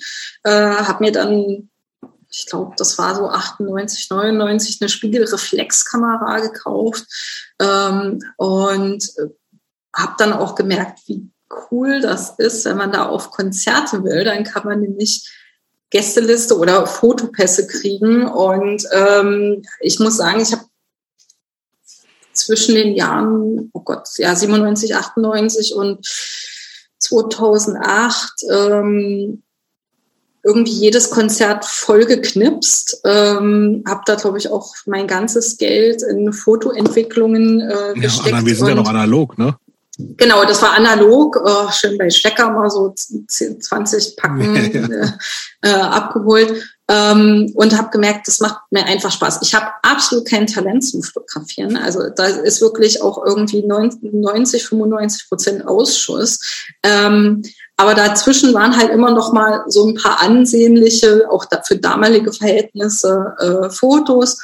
Und ich war halt einfach so von mir überzeugt. Ich habe irgendwie die Clubs angeschrieben, ob ich da Fotos machen darf. Und dann habe ich halt ein Freiticket gekriegt oder auf Festivals gemerkt, da kommst du irgendwie in die Presseparken äh, und, und ähm, Camping Area, was natürlich noch viel besser als so ein normaler Parkplatz ist. Ähm, und dann bin ich 2001 Jahr nach Berlin gezogen und hatte dann auch schon Kontakt zu Online-Magazinen, die damals aufkamen, das äh, Based of Mind, das gibt es, glaube ich, sogar immer noch. Mhm, ähm, habe für, für die immer mal ein paar Fotos gemacht ähm, auf Konzerten und dann habe ich halt festgestellt, ah ja, Mensch, Berlin, ne? Also da ist ja alles. Damals gab es ein äh, Fatrack Europe, Büro in Kreuzberg mhm. und MAD und ich bin zu beiden einfach hingegangen mit so ein paar Fotos von den Bands und habe gesagt, hallo, bin hier die Ines, ich mache hier Fotos und wie findet ihr die? Wollt ihr den vielleicht irgendwie, könnt ihr die für irgendwas verwenden? Schenke ich euch. Und wenn meine Gästeliste abfällt, freue ich mich. Und äh, so hatte ich dann halt erstens mal äh, relativ viel Geld an Tickets gespart und als ich bei MAD war, meinte Ute irgendwie so, ja, ich meine, du hängst ja hier irgendwie viel, viel mit Konzerten und Bands ab. Hast du irgendwie Interesse, mal so eine Band zu fahren? Und ich so, keine Ahnung, was muss ich denn da machen? Also damals hieß das, glaube ich, noch nicht Tourmanagement. So. Ähm, und sie so, naja, also du musst die halt irgendwie da an dem Flughafen abholen und vorher kriegst du einen Van und dann fährst du mit denen rum, kriegst, ich keine Ahnung, 50 Mark oder Euro oder was das damals war. Ähm, und ja, musst halt nur irgendwie, wir geben dir ein, alle Informationen mit und dann fährst du halt mit denen rum und guckst, dass das irgendwie alles passt.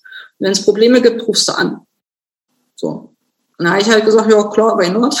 Ja. Hab, ja, äh, gesundes Selbstbewusstsein und ähm, habe dann aber einen Kumpel von mir überredet, weil mir das dann doch nicht so ganz geheuer war, weil wir hatten drei Shows in England ähm, und ich so, ach du Scheiße, muss ja auch fahren, ne? Und so England fahren, blah.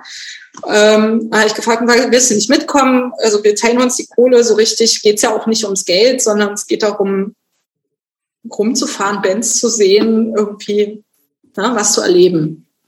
Und das war dann im. Und aber ganz kurz eingehakt, vor dem Brexit sind die doch auch noch auf der rechten Seite Auto gefahren in England, oder?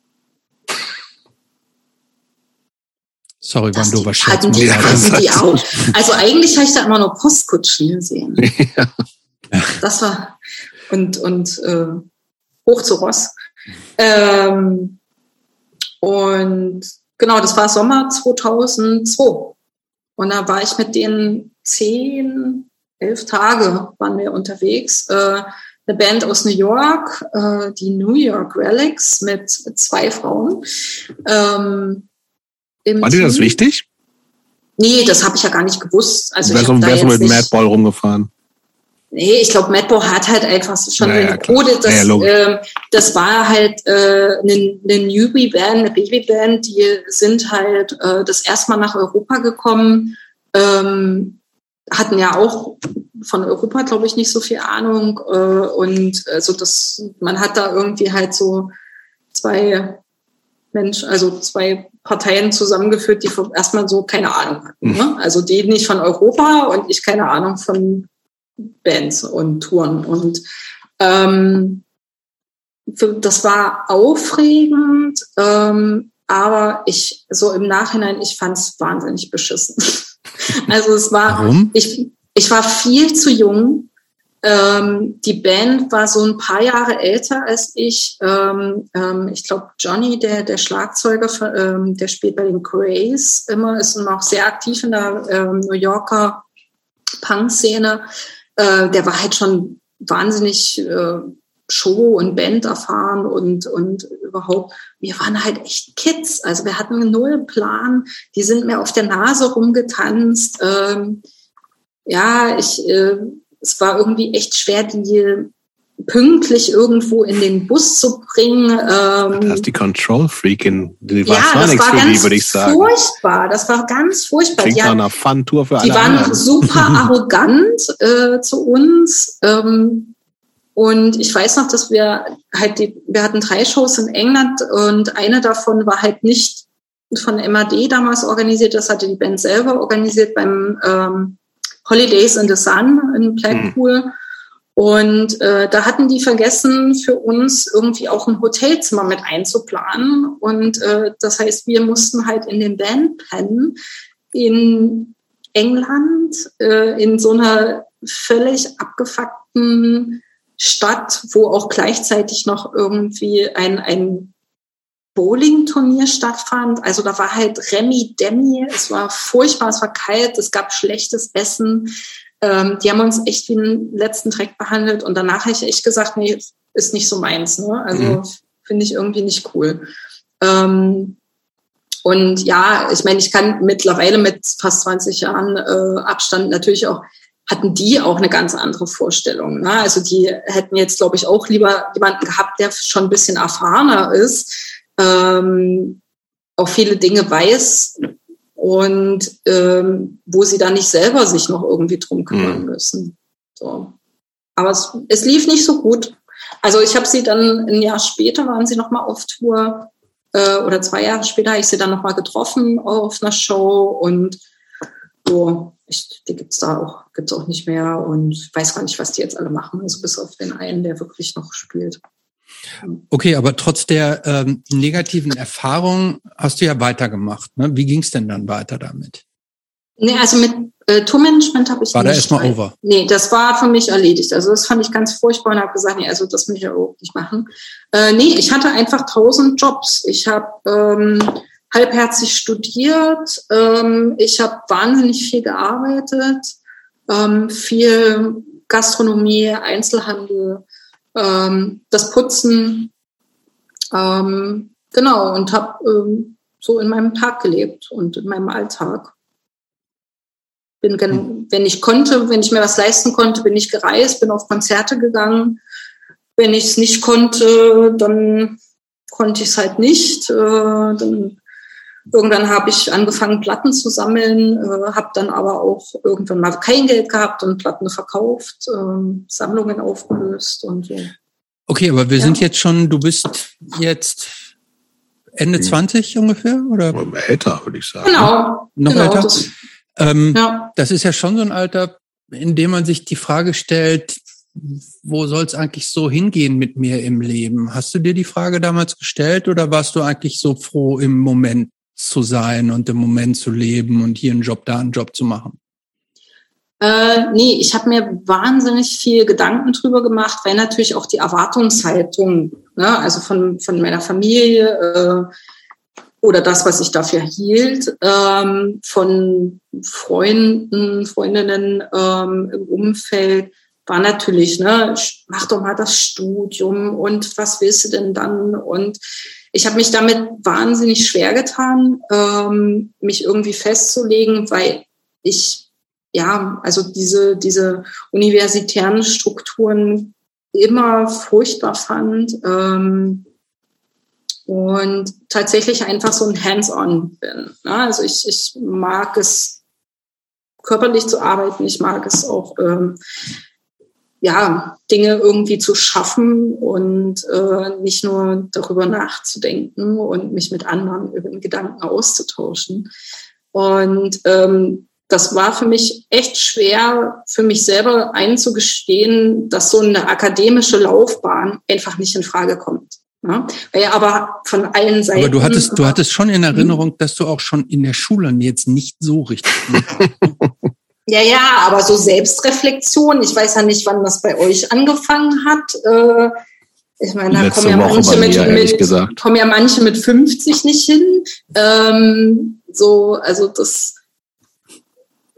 ja, also Na gut, aber Content, Content Warnung, Mental Health. ja. äh, ähm, das kann natürlich sehr viel Druck machen, den man sich selber auch macht. Ne? Also ich komme aus Klar. einer Arbeiterfamilie, ich bin die erste, nicht nur die erste Frau, die studiert äh, aus meiner Familie, ähm, sondern die erste, die mhm. quasi straight Abitur und Studium angefangen hat. Und dass man dann scheitert und mehrfach scheitert, ähm, das Muss ist halt einfach nicht, ne? das ist halt einfach nicht schön. Mhm. Ja? Oder dass man aber, halt. aber kam da von der Familie, kamen da so Sprüche wie irgendwie, ach, hättest du doch was Richtiges gemacht oder bist du da ein bisschen zu hoch rangegangen? Das ist nichts für dich und so? Kamen solche Sprüche oder nicht? Äh, naja, also ich glaube, wenn ich jetzt noch mal Elektrotechnik studieren würde, wäre mein Vater doch sehr glücklich. Äh, nee, also mittlerweile habe hab ich mit mir selbst und meinem Lebenslauf einen totalen Frieden ähm, meine Eltern sowieso. Das ist ja eher so ein, dass man das von sich selber annimmt. Also ich, da war nicht so sehr viel Druck eigentlich von außen, sondern es war ein selbstgemachter Druck. Mhm. Ja, also dass man halt etwas machen muss. So. Und dieses machen müssen, das hat mich halt auch eine Zeit lang echt blockiert. Und mhm. bis zu dem Moment, wo ich halt gemerkt habe, nee, das ist völlig okay nichts zu müssen. Also was heißt nichts zu müssen? Ne? Also keinen geraden Lebenslauf zu haben. Mhm. Ähm, wir haben noch gar nicht drüber gesprochen und ich weiß auch gar nicht, wie tief wir da reingehen wollen müssen, ist, du hast dann in der Zeit, ich weiß gar nicht, vermutlich auch in der Zeit, hast du auch angefangen, Catering zu machen. Ne? Also du, äh, Tourmanagement war nichts, ne? ähm, bist dann gewechselt und hast äh, hinter die hinter die Kulissen und hast äh, veganes Catering gemacht im Riot Liechtenstein, Jugendhaut und Rosswein beim Sachsen Summer Festival. Wie, wie bist du, also bisher habe ich jetzt noch nicht festgestellt oder noch nichts davon gehört, dass du besonders kochbegabt warst. Warst du das? Äh, nee, bin ich auch immer noch nicht. Ähm, aber tatsächlich ist, also damals war es zumindest ähm, in, bei den Shows in Sachsen. Und ich glaube auch, also wir waren auch mal in Stuttgart und so, es gab immer irgendwas Warmes zu essen. Also nicht nur für die Bands, sondern äh, man konnte auch als Besucher mhm, gerade in, mhm also ich rede jetzt nicht bei den großen Festivals oder großen Clubs, sondern so diese ganzen Jugendhäuser, Jugendclubs. Ähm, Stimmt, das ist komplett, ähm, aus, das ist komplett aus der Mode geraten, oder? Das, genau, das, das gibt's ja. gar nicht mehr, nee, glaube ich. Mehr. Also in Berlin, glaube ich, gab's das sowieso noch nie, weil ich nee. hast ja überall eine Falafelbude. Ähm, aber Dresden so in der, aber, ne? Gibt's das, glaube ich, noch, ne? Nee, äh, Stimmt. doch, Chemiefabrik, auf jeden Fall. Die machen ja, ja, ja. Genau. Und damals war das halt, ähm, und ich fand das Essen eigentlich immer ganz furchtbar. Und dann habe ich mit einem Kumpel ähm, gesagt, das kann man irgendwie besser machen. Also man kann ein veganes Essen auch lecker machen und äh, oder zumindest, ja, wie gesagt, das ist ja auch jetzt 15, 20 Jahre her ansprechender. Damals war das ja noch das komplette Nischenprogramm. Mhm. Ähm, und es war halt DIY. Also ich lebe für DIY und das war genau meins. Und ähm, ja, ich koche gern ich weiß nicht, ob ich gut koche, ähm, aber es macht Spaß und es macht auch gerade Spaß, wenn man halt noch mit Freundinnen abhängen kann, Bands sehen kann. Ähm, und wenn dann am Ende noch irgendwie 30 Euro übrig bleiben, sagst du Juhu. Ne? Also das ähm, habe ich dann einfach angefangen. Das haben wir ein paar Jahre gemacht. Ähm, und es war lustig. Und war das schon auch so ein bisschen Geschäftsidee, potenzielle Geschäftsidee oder absolut nicht? Nicht. Nee. Also ich, ähm, wir hatten da mal jemanden, der dann auch äh, meinte, so, wir, wir haben die Portion für 1,20 Euro oder 1,50 Euro verkauft. Also es gab natürlich irgendwie auch jetzt kein super fancy Essen, da gab's äh, Nudeln Reis mit, mit Scheiß. So, Reis mit Scheiß, Nudeln mit Sojagulasch ähm, und sowas. Ne? Also äh, die Leute mochten es und wir haben halt kostendeckend gearbeitet und wenn da am, wie gesagt, am Ende 30, 50 Euro raus waren, war das super. Und es war nie der Gedanke da, irgendwie kommerziell irgendwas aufzuziehen. Also weil für uns war es wichtig, einfach was für die Szene zu machen. Mhm. Ich finde, okay, ich finde jetzt bei, äh, um das mal so ein bisschen abzukürzen, also das äh, du hast eine sehr enge äh, Beziehung zur Band Bad Cop, Bad Cop, mit denen du mhm. seit vielen Jahren, einigen Jahren jetzt schon, weiß gar nicht, wie viel, ist egal, seit ein paar Jahren immer wieder auf Tour bist, Tourmanagement auch machst, die dich mal gefragt haben. Ähm, jetzt hast du aber vor ein paar Jahren dann überlegt, also wie gesagt, bisher hast du alles Mögliche immer so gemacht. Zum letzten auch nochmal so, ging dir ja nie um eine Karriere in dem Sinne. Du hast ein paar Studien probiert, das äh, warst aber auch mit, mit, den, mit den Jobs immer so weit, so ganz, klang eher mehr so als, als Jobs, ne? Da gab es auch diverse, im Cortex mal gearbeitet, etc. pp. Waren aber immer so dann diese Putzgeschichten so.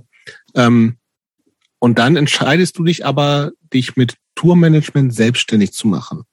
Mhm. Ähm, und es funktioniert ja, funktionierte auf jeden Fall auch so, also mhm. vor Covid wahrscheinlich besser als jetzt.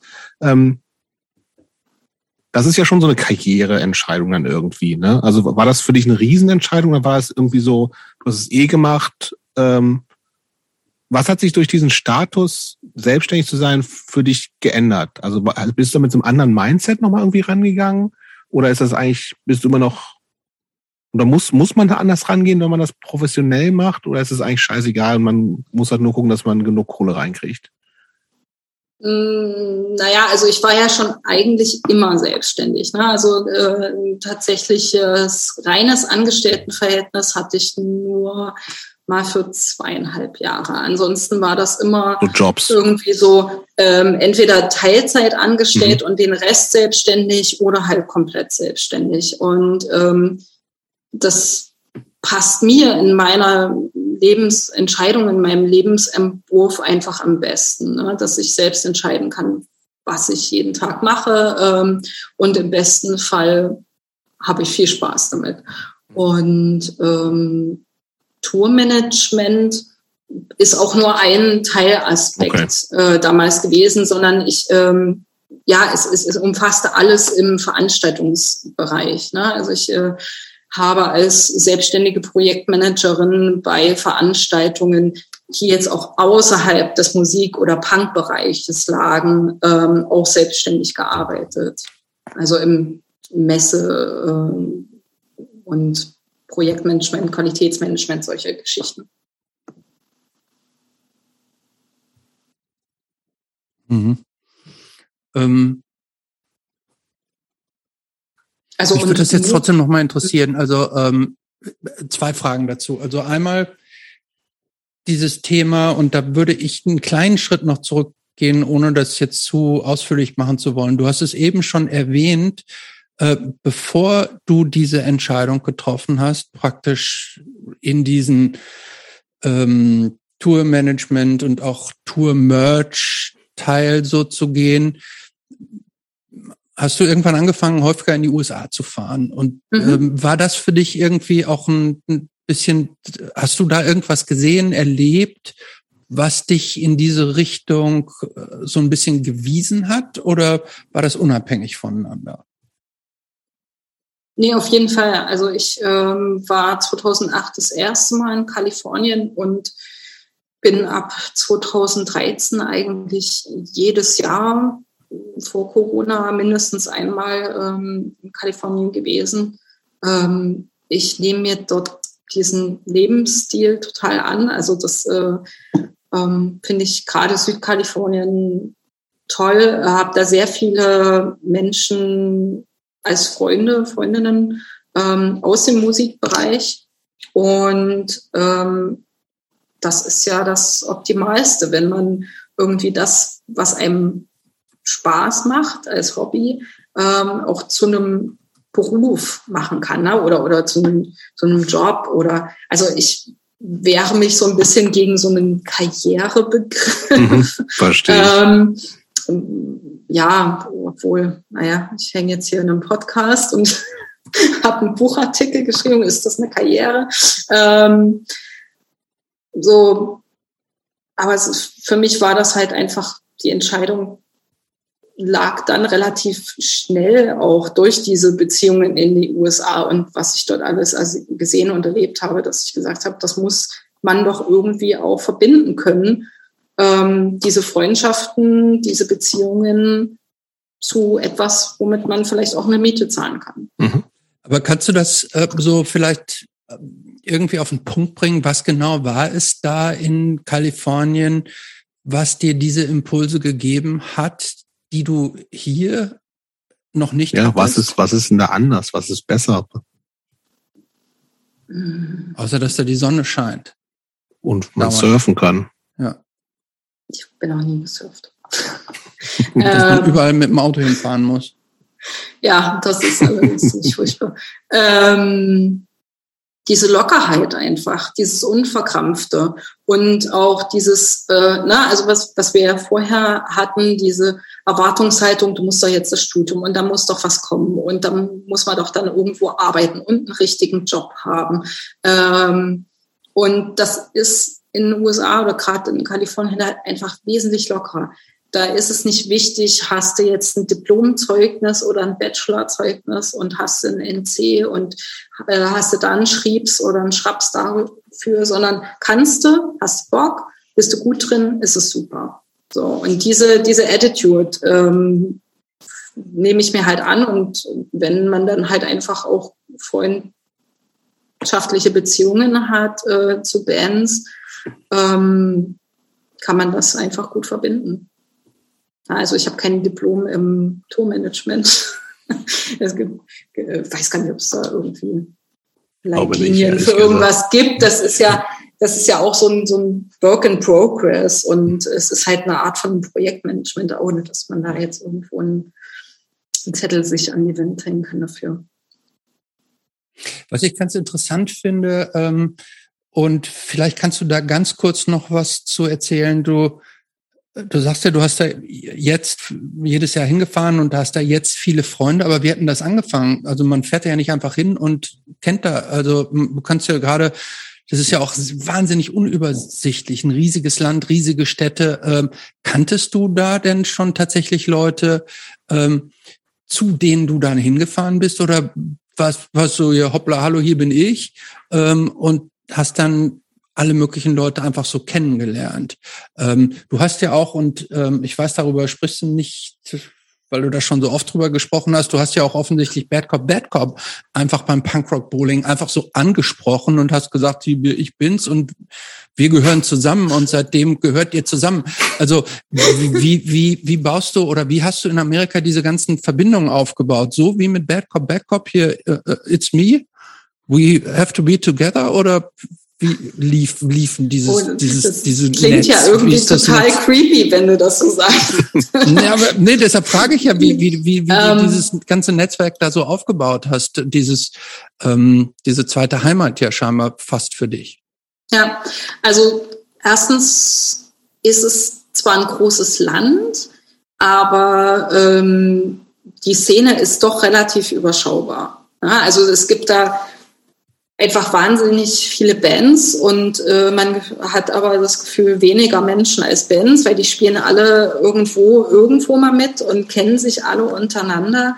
Ähm, und 2008 haben wir den ersten Kontakt damals gehabt durch eine Freundin, die den Freund Sean äh, kennengelernt hat, weil er damals bei US Bombs äh, Schlagzeug gespielt hat. Und er hatte damals eine deutsche Freundin, ähm, war total europäisch äh, geprägt und Fan und meinte immer so, wenn irgendjemand mal nach LA kommt, gebt den meine Nummer.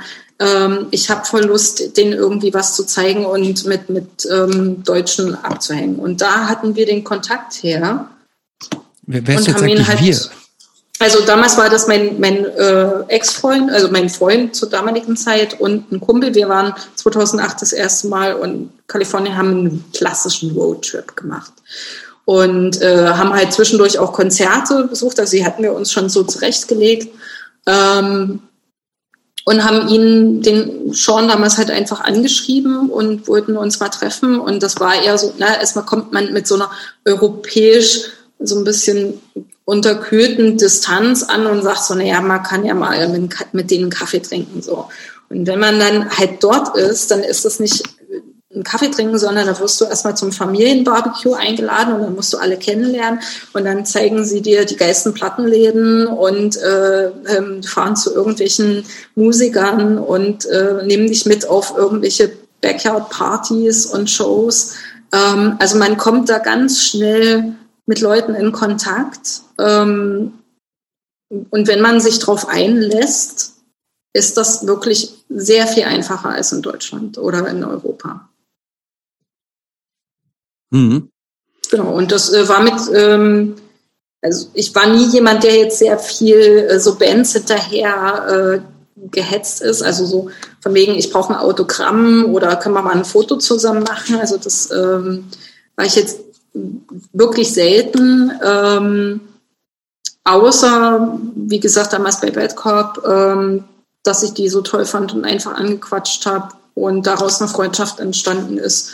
Und ich glaube, das zweite Mal halt wirklich ähm, bei Steve Soto von den Adolescents, wo ich ihn einfach, weil ich ihn äh, in, in, einer anderen Band gesehen habe und ihn dann auch in Hamburg mal auf dem Konzert angequatscht habe. Das ist, ich muss jetzt ganz doof fragen, das ist doch der, der vor ein paar Jahren gestorben ist, oder? Genau, ja. ja. Genau.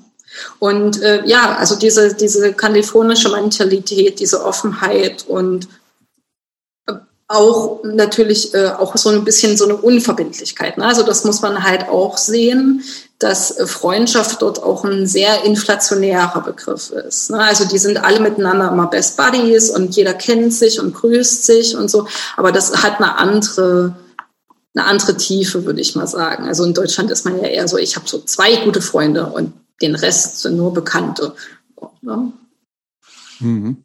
Und bei denen nennst du halt jeden Bekannten, ist dein Best Buddy.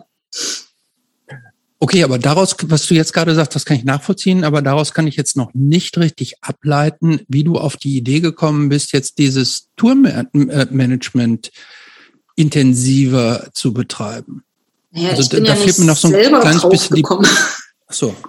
Weil da fehlt noch so ein bisschen die Brücke, äh, wie, wir da, wie du da jetzt dann überhaupt reingekommen bist. Vor allen Dingen vor dem Hintergrund, dass die ersten Erfahrungen im Tourmanagement ja eher so mau waren. Ne? Ja, also 2002 hieß das, glaube ich, auch einfach nicht Tourmanagement. So, ne? Also da war ich halt irgendwie Fahrerin und keine Ahnung. So. Also, Moment mit, vorzusagen, als es, als es den geileren Begriff gab, da war es dann auch. Mit der Band unterwegs. Mhm. Ähm, so wie Jups das gesagt hat, ja.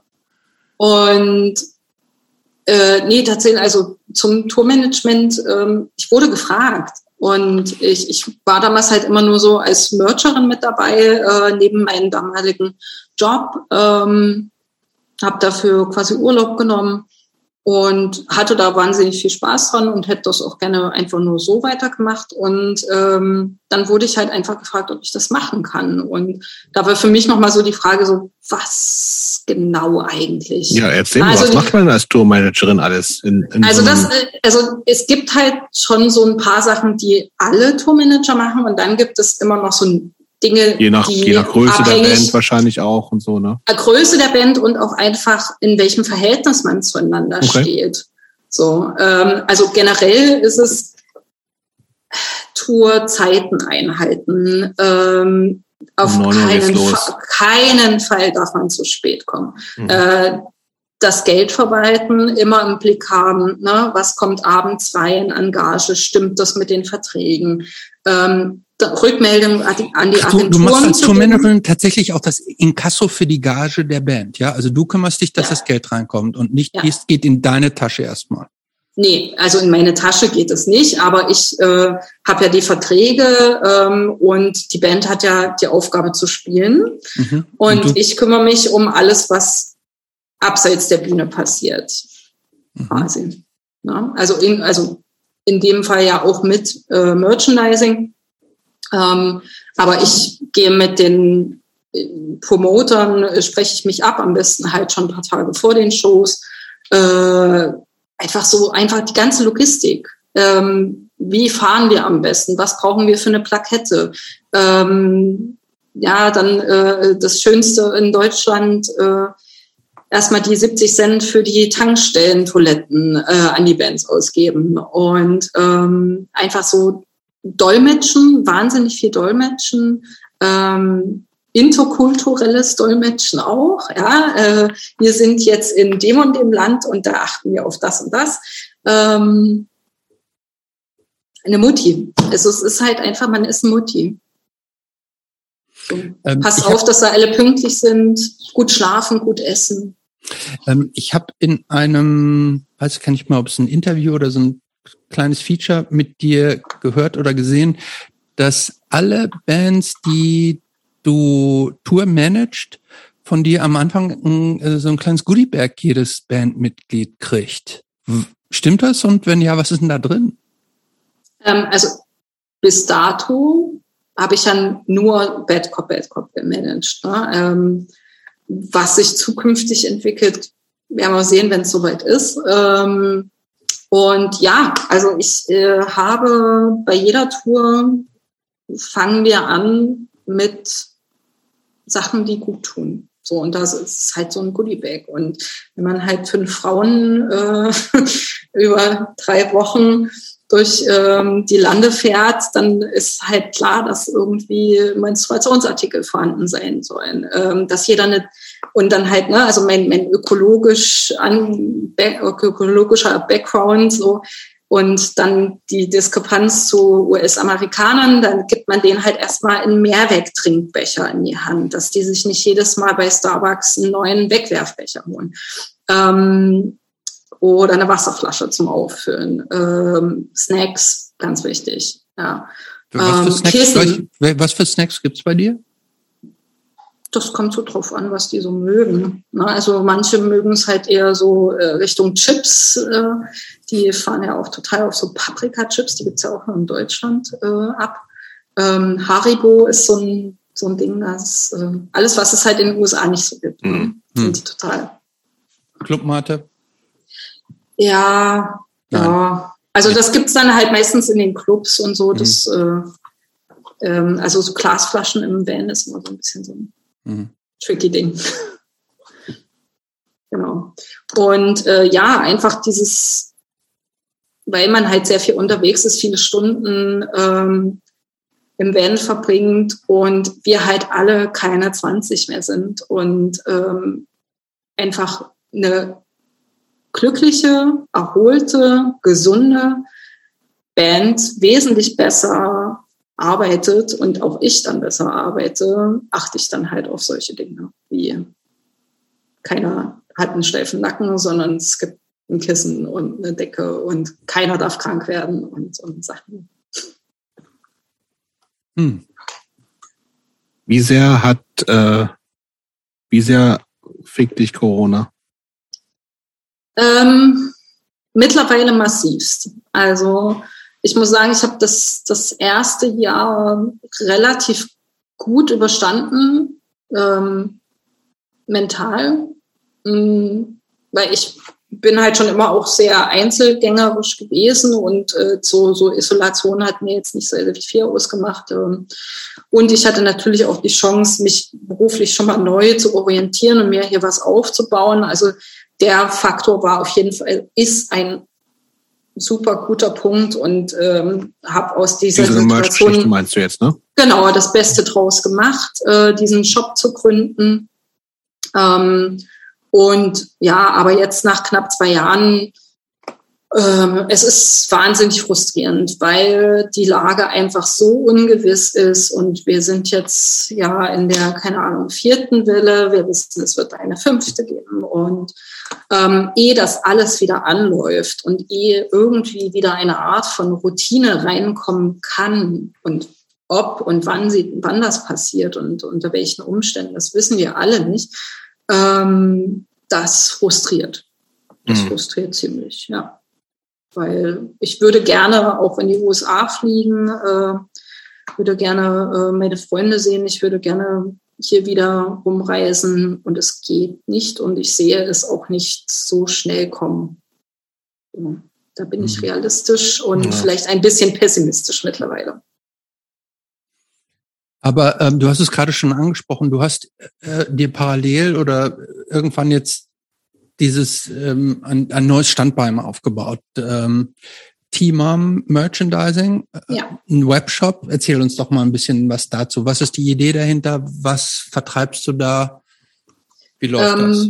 Ja, also der wurde aus der Asche der ersten Corona-Welle geboren. Ähm, wir waren im Februar, Ende Februar, Anfang März 2020 mit Bad Cop, Bad Cop auf Tour ähm, und mussten dann Corona-bedingt bei knapp der Hälfte, über der Hälfte abbrechen und äh, hatten wahnsinnig viel Merch übrig, den ich im Winter vorher das erste Mal mit den mit Backup ähm, neu aufgestellt habe äh, und sie überreden konnte, auf nachhaltigen äh, Merchandise umzusteigen. Und äh, wir hatten einfach so viel und die Vorband hatte so viel und ich hatte, ich, ich hatte einfach diese Bands vor mir sitzen, die noch irgendwie noch nicht so wirklich viel Geld gerade verdient haben, die Angst hatten, überhaupt zurück in ihr Land äh, zu kommen. Ähm, keine Ahnung, wann wir wieder da sind, wann wir wieder spielen können. Und da hatte ich damals gesagt, jo, ne, dann nehme ich euren Merchandise und kann ja mal so einen Online-Shop aufmachen. Und äh, das hat dann ein bisschen länger gedauert, weil so einfach kann man jetzt einen Online-Shop auch nicht aufmachen.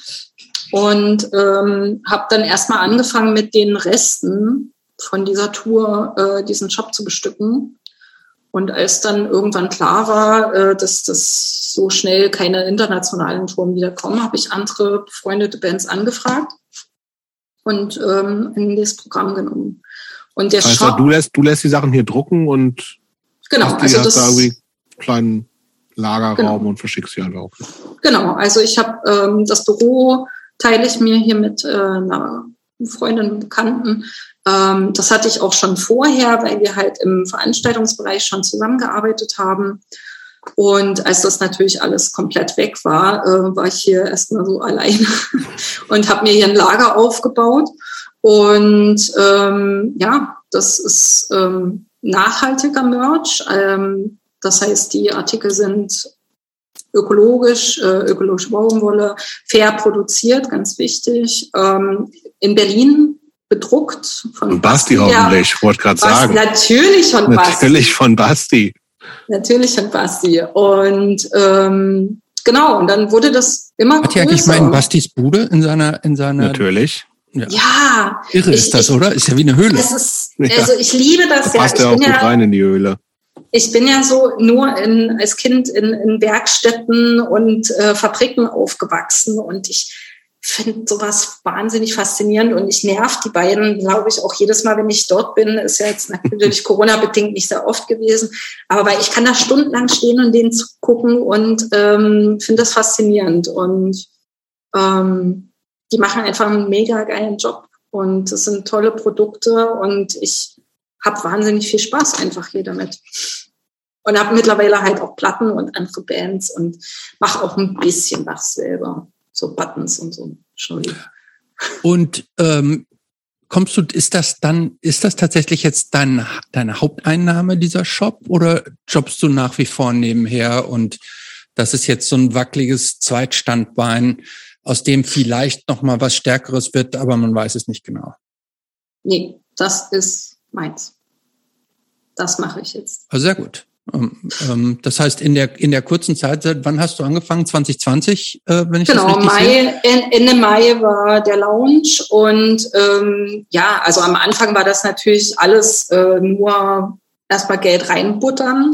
Mhm. Ähm, erstmal, ne, die, die, ich habe ja den kompletten Merch der Bands ausgelöst ähm, und dann auch neue Sachen dazugenommen und ähm, für mich war dann aber irgendwie so nach einem halben Jahr war halt so diese, dieser Punkt, mache ich das jetzt weiter oder gehe ich halt wirklich wieder irgendwo jobben? Und da muss ich halt sagen, da war ich zu ängstlich äh, vor Corona, ähm, weil mit meinem ja, unskilled Work äh, in, in Corona-Zeiten jetzt irgendwo zu, an der Kasse zu stehen oder in einem Laden zu stehen, ähm, ist, ist nicht meins, wollte ich nicht. Und das wollte ich verhindern auf ähm, Biegen und Brechen. Und deswegen habe ich hier einfach viel Arbeit und äh, Geld investiert und mittlerweile rentiert sich das auch. Ähm, äh, ist das Merch dann dann eigentlich exklusiv bei dir? Denn ja. also ist okay, das heißt also für Europa. Mhm. Ähm, es gibt die meisten der Bands haben auch einen US-Shop, ähm, mit dem wir aber gut zusammen oder ich sehr gut zusammenarbeite, ähm, da auch ein freundlicher, freundschaftlicher Austausch ist. Ähm, das ist ja keine Konkurrenz. Und alles, was offizieller Bandmerch ist, ähm, gibt es hier und dort und je nachdem, wo man lebt, äh, macht es mehr Sinn, bei dem einen ja. oder bei dem anderen zu bestellen. Mhm. Genau. Was läuft am besten bei dir? Ähm, also am meisten funktioniert natürlich immer so Special Limited Editions äh, von Fat Rack Releases. also das äh, Schallplatten gerade so äh, krass limitierte Sachen sind ein Dauerbrenner. Beim Band-Merchandise... Wie, wie kommst du an die dran, wenn ich ganz kurz fragen? Wie, also, ich wie? bin Händler, also ich bin, bin ganz offiziell Gewerbe, ein, ein Gewerbe, Einzelhandel und äh, kann natürlich auch bei den Vertrieben ähm, Verlagen und so weiter okay. bestellen. Okay, verstehe. Ne? Mhm. Also bin, nehme ich da jetzt nichts von anderen Anbietern für Schallplatten, CDs und mhm. Okay, das ist dann aber ja nicht exklusiv bei dir oder doch auch? Nee, das, äh, naja, es gibt schon so auch Vinyl-Releases, die exklusiv bei mir sind. Ne? Also da, mhm. wo ich mit, ähm, mit den Bands und äh, mit den Plattenlabels zusammenarbeite mhm. und dann halt zum Beispiel für, von Bad Cop eine 7-Inch, die es in meinen Shopfarben gibt oder von Get Dead hatte ich äh, eine äh, EP in Special Edition und der Band, die Bands, die stärksten Bands sind äh, Bad Cop und Get Dead. Mhm. Aber die Gut. anderen sind natürlich auch super. Wen, haben wir die schon alle aufgezählt? Die wollen wir wenigstens so, noch hören. Ähm, Können wir gerne hören, finde ich auch. die, genau, also ich, die sollten wir. Es ging, es ging los mit Bad Cop und Make War, was unsere Supportband war ähm, bei der Tour 2020. Und dann kamen The Last Gang, ähm, auch bei Fat Track. Ähm, dann The Venomous Pinks, ähm, eine drei Frauenband ähm, aus Arizona. Punkrock, die jetzt bei Spam Records sind und äh, dieses Jahr auch ihr erstes Album rausbringen werden. Wen haben wir denn noch? Dann Get Dead. Ähm, dann zwei deutsche Bands, äh, Berlin Blackouts und Sick Times aus Sachsen. Damit kommen die alten Connections durch. Gibt's auch schon Ähm, seit 100 Jahren, ne? Ja, auf jeden Fall. Und Fulmi ist auch ein Kandidat, mal hier für mich. Der kann, glaube ich, zu den äh, Baseballschlägerjahren mehr erzählen als ich. Wird notiert. Da, aus meiner, aus meiner äh, Urteilbubble. Mhm. Ähm, und jetzt die, die neuesten Zugänge äh, sind die Neighborhood Threads. Genau, Mhm. genau. Und äh, ja, das ist halt auch so ein Ding, ähm, bis auf zwei Bands sind alle mit mindestens einer Frau. Achtest du drauf, bewusst. Ja, ganz bewusst. Ähm, was ist eigentlich typisch Ossi an dir? Mm, Gibt's das ich- noch? Macht das ja. ja. eine Kategorie? Ja, findest du schon? Also, was heißt typisch Ossi? Also, Ich, ähm, bin's, ich muss übrigens ich da ganz kurz einhaken. Ich bin so ein bisschen enttäuscht, dass du nicht sechselst. Oder Sechs, oder ka- kannst du das noch? ich habe mich jetzt so zusammengerissen. Ich habe also ich jetzt hab ich extra jetzt gestern mit, komm, mit let Freunden. it, let it, let it roll. Ach, nee, nee, echt nicht. Komm, sonst glaubt Ähm, wieder keiner, dass du ein echter, dann sagen alle irgendwie. Dann zum Schluss, ich sag zum Schluss noch was. Auf Sächsisch. Ähm, wo waren wir jetzt? Ach so, Was Äh, was ist? weiß ich nicht, ob das so unbedingt typisch Ossi ist, aber das ist fast typisch, was, was ich aus meiner Familie äh, kenne. Also wir sind ähm, DIYs. Also wir machen alles am liebsten selbst. Ähm, ich äh, äh, gehe Pilze sammeln, äh, bevor das irgendwie bei Instagram hip war. Ich äh, koche Marmelade schon seit 20 Jahren ein. Es ist so, bei mir darf eigentlich nichts verschwendet werden. Ich ähm, ja, also das ist so, so dieses, dieses keine, ich verschwende einfach nicht gerne Dinge. So. Keine Art von Ressource und ähm, so. Na, also ich bin nicht geizig, aber so, so willkürlicher Konsum und sowas, das mag ich nicht. Gibt es eigentlich so musikalisch auch Sachen? Also ist, ist, ist das ist viel so Southern California bei dir, ne? Auch schon irgendwie Mhm. schon immer gewesen. Ähm, was an Nicht-Punk-Musik hörst du eigentlich? Oh, viel zu viel. Also, Ja? Wieso ist so gut, oder? also ja, ich. Ähm, Was läuft denn so im Büro, wenn du da so arbeitest? Mm, Also tatsächlich, äh, ich liebe die 80er, ich liebe New Wave. Ähm, ich vermisse auch schmerzlich die 80er Disco im Esso. Ich habe mich jetzt in äh, 2G-Zeiten noch nicht hingetraut. Ähm, das fehlt mir ziemlich. Ähm, aber also das ist einfach so mein Ding. Ähm, mittlerweile aber auch switche ich gerne mal zu so 70er. Ähm, aber so eigentlich aus jedem Jahrzehnt ist irgendwas, was mich Wie so ein gutes Radio. Gutes Hm, Rockradio. genau. Ah, ja, also so, ich kann recht Aber sag wenig mal ein paar mit, Namen, das war, war mir jetzt zu abstrakt. Äh, also 80er, 80er ist oder? jetzt so, oder? Ja, was? Alles. Boah, Ja, was ist alles? Ist das- Ist das? Ähm, ich muss sich spicken jetzt. Ja. Guck mal, dann nimm, was sind, ja. Ah, nee, so, ich finde es, oh, ich, ich kann, weiß, ich weiß, glaube ich, weiß genau, was Ines meint, aber es ist so, was ist das sowas wie Heaven 17? Ist das? nee, nee. Ach so, das jetzt wieder nicht. Nein, das ist wahrscheinlich so Eurythmics und, äh, Ja, Eurythmics, The Cure, ähm, Depeche Mode, ähm, und was soll denn, aber auch so Sachen, die jetzt nicht so sehr bekannt sind. Äh, jetzt muss ich aber tatsächlich mal auf mein Besten ist meine Geburtstagsliste, da ist natürlich immer das ja, Beste genau, guck mal, was ist Äh, da? Divo, ich äh, riesen Divo-Fan, das ist so 70er, 80er. Ähm, äh, Ja, die sind nicht so bekannt. nee. Ist doch mal ja, auf, also es kommt drauf an, wie man fragt. Frech Ne? schon wieder. Martha and the Muffins, kennt Ja, ihr? ist gute Band. Ja, Kenne ich Mhm. nicht. ja. Was? Ähm, Du, es gibt nee. eine Band, die du nicht kennst? Viele Bands, die ich nicht kenne.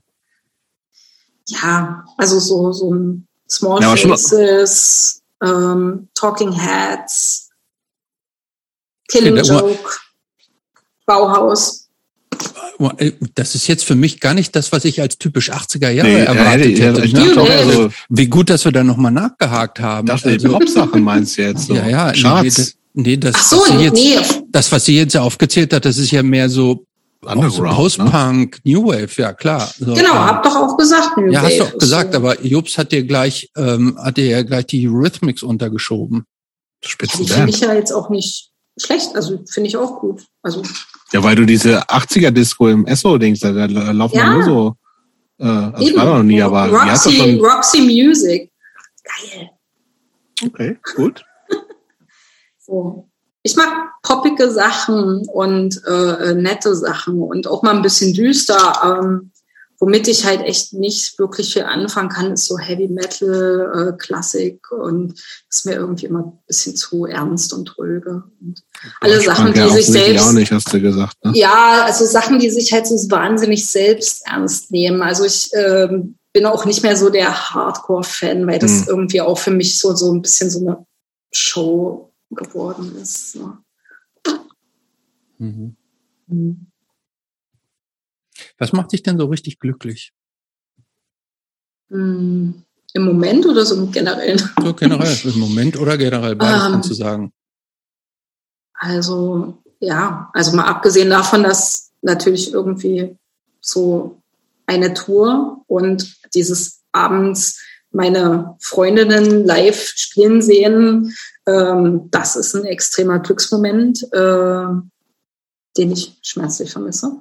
Ähm, Und das nutze ich auch nicht ab, so, das nutze ich nicht ab tatsächlich so. Ne? nee, also nie. man könnte ja meinen, dass ab dem Moment, dass das eins, zwei, dreimal 17 geil ist, dann. Mhm. aber das ist dann irgendwann schon ein ganz schöner ähm, Stress und anstrengend ist und nur noch ein Job. jeden Das, das nutze ich nicht ab und das ist immer noch wie jeden Abend super dann. Das ist ja Also toll. es ist natürlich wahnsinnig anstrengend, mal mehr, mal weniger. Äh, ähm, oh, aber die, dieser Moment, sie zu sehen, weil auch nicht jede Show ist gleich. Also das Mhm. ist, ähm, die spielen auch nicht jeden Abend das gleiche in der gleichen Reihenfolge. Ne? Solche Bands gibt es auch. Ja. Ähm, aber es ist immer irgendwie faszinierend zu sehen, ob da nun zehn Leute oder 500 stehen und die, die machen einfach das, was ihnen auch Spaß macht und ich darf dabei sein und im besten Falle halt auch mal Geld damit verdienen. Das ist Mhm. einfach super. Und ansonsten äh, Glück. Ja, ich bin gern in der Natur, bin gern draußen, ähm, habe jetzt seit einem Jahr einen Kleingarten, der so, äh, so einerseits total glücklich macht und andererseits total wahnsinnig. Da ist doch immer was zu tun, wie wir Ja, als eben. KleingärtnerInnen alle, die wir hier sind, wissen. Eben. Und das ist auch manchmal einfach alle. super frustrierend und anstrengend und ähm, dann aber auch wieder schön. Jobst, hast du auch einen? Klar, ja, Geil. selbstverständlich. selbstverständlich. Ja, aber ich bin, ich bin mehr so, ähm, ich bin da äh, Hilfsarbeiter bei uns. Also meine Partnerin ist äh, die, die führende Person da. Und äh, ich, ich, das, was ich gerne mache, da streiten wir uns eigentlich noch ein bisschen um, ist Rasenmähen, bin ich Riesenfan von. Ähm, das finde ich gut. Findest du nicht gut? Ich, ich, nee, ich mache das überhaupt nicht gern. Also ich Komme ich man- vorbei bei dir. Kann ich gern machen. Super, weil ähm, Wir haben jetzt aber auch so einen, äh, einen ohne Kabel. Das- nicht so ein Mono, so, so ein, der Auto, Ja, genau. Roboter hast du? Nein, aber einen ohne Kabel. Hand, Das, das ist, das genau, Ist, den haben wir auch. nein, den aber also auch. mit, mit Elektro halt. Nee, ich habe so einen richtigen Handbetrieb. Boah, nee, das ist ja Arbeit. Ja, und das ist aber wesentlich geiler als so ein so Ja, ich habe wir hatten lautes vorher einen mit, mit, mit so einem. Stromkabel. Das ist halt scheiße so. Also, weil dann immer, du musst jetzt so rumlegen, das nervt mich total. Ich habe Jetzt einen haben wir aber letztes Jahr einen gekauft ohne, ja, das ist, das darfst du ja nicht in der Kleingartenkolonie. Ach so. In der echten. Nein. So. Ja, nee, ich muss auch sagen, ich versuche jetzt den Garten, den habe ich ja erst seit einem Jahr und äh, da war so viel Wo ist denn der überhaupt? Alt, Weit Altlasten. Ja, ja, der ist sehr weit draußen. Das ist schon Brandenburg fast, Ah. ähm, also genau an der Grenze. Und das ist auch so der komplette Kulturschock. Mhm. ähm, Eine Kolonie. Da ist, was? ja, ja, natürlich, aber halt so, ne, also da ist Ossi, äh, mhm. so eine richtige Ossi-Kolonie. Ähm, und da falle ich halt auch schon auf, ne? weil eigentlich will ich überhaupt keinen Rasen haben und ich habe dann halt, ich komme ja vom Dorf, ich, wir arbeiten da in anderen Dimensionen. Ja, ja, ähm, und Stunden Rasen mähen. Ne? Hab dann halt, naja, oder es wird halt gesenzt. Ähm, mhm. Und äh, ich habe dann halt irgendwie so Heu gemacht. und ich glaube, die haben mich alle für kom komplett irre erklärt. Eigentlich darf man ja auf, seine, auf seiner Parzelle, darf man ja machen, was man will. Ja, genau, ne? genau. Aber also, so, ne, dass man so, halt. Da gibt's halt die Vorschriften. Genau, und auch so, ich hatte ein paar Auflagen, die ich erfüllen musste. Und äh, aber ich lasse mich da jetzt auch nicht rausekeln ähm, oder so. Ich, die, ich bin da auch stoisch. Ich habe da Spaß dran und die werden schon sehen, dass das gut wird. Gut. Ich glaube, ich, ich glaub, sie ist die dritte Gästin, die äh, auch Kleingärtnerin ist, oder? Ich weiß gar nicht. Das, ich glaube, das dann kommt mit einem Alter. Nee, aber nee, nee, aber, aber wir haben es. Wir haben es äh, hat, wir es nicht aktiv abgefragt immer. Nee, aber Basti hat sich ist bekennender. Natürlich. Das hat er gesagt. Tom Schwoll war? Tom, ja. Ich glaube, wir haben mehr gehabt. Also wir haben nicht ja. mit einem drüber geredet. Müsste mal jetzt hier eine Statistik okay. Oder wir machen so einen Spin-off. Und dann kam Kleingarten. Das finde genau. ich gut. Finde ich auch gut. So Punk im Kleingarten. Mhm. Ja, Punk lassen wir einfach, einfach außen vor. Da geht's nur um Setzlinge und Sachen vorziehen und sowas alles. Und was sind die guten Rasenmäher? Sag, was sind die sag gut böse. Sag, genau. Jawohl, das, das könnte Melanie machen. Ich frage sie mal. Dann muss ich das nicht machen. Das war eine gute ich bin, Idee. Ich bin total so für Tauschen und genau. Okay. Ähm, ich bin happy. Ich will schon fast die Abschlussfrage stellen. Nee, ich will erst noch mal die Antwort auf meine zweite Eingangsfrage oh, stimmt. haben. Fehlt dir etwas im Leben? Mhm. Mhm. Voll vergessen, ey. Ja, Touren fehlt mir im Leben. Und mehr Freunde sehen, mehr, mehr, na, also dieses Soziale. Okay, das ist sehr ähm, auf den aktuellen äh, Moment genau. so bezogen wenn wir jetzt mal so tun würden, als wenn es keine, kein Corona. Äh, als wenn es keine okay. pandemiebedingten Einschränkungen ja. mehr gäbe. Nö. Dann fehlt dir nichts. Nö. Das ist super. Letzte Frage, Ines. Mhm. Du kennst sie. Was würde die 15-jährige Ines von 15. Ines, Ines jetzt denken? Hm. Also mit 15. Gerade so in, am Entdecken 16. von Skatepunk in Oberwiesenthal. Ja, ähm, also ich fand Erwachsene einfach super doof. Ähm, und hab die, ich dachte irgendwie so mit 30 ist halt echt alles komplett vorbei. Ähm, da kannst du dich schon beerdigen. Und also man, ne, also so die komplette erstmal Ablehnung äh, gegen alles, was irgendwie erwachsen ist. Ähm, aber an sich, glaube ich, fände ich mich ganz okay. So. Warum? Mm. Warum nicht mehr? Also warum nicht besser als okay? Okay ist jetzt so sehr. Ja, weil welchen Arschloch-Teenager war. Denn so. niemand über 40 gut fand wahrscheinlich. Ja, ich fand alle irgendwie blöd und, und keiner hat mich verstanden und ich ähm, ähm, Nee, aber ich habe, äh, also glaube ich, eher so mit 15, 16, glaube ich, mal mit einer Freundin irgendwie so, na, was will man denn mal machen? Und dann hatten wir da irgendwie im Unterricht angefangen, so äh, aufzuzeichnen, was man mal so machen will und so.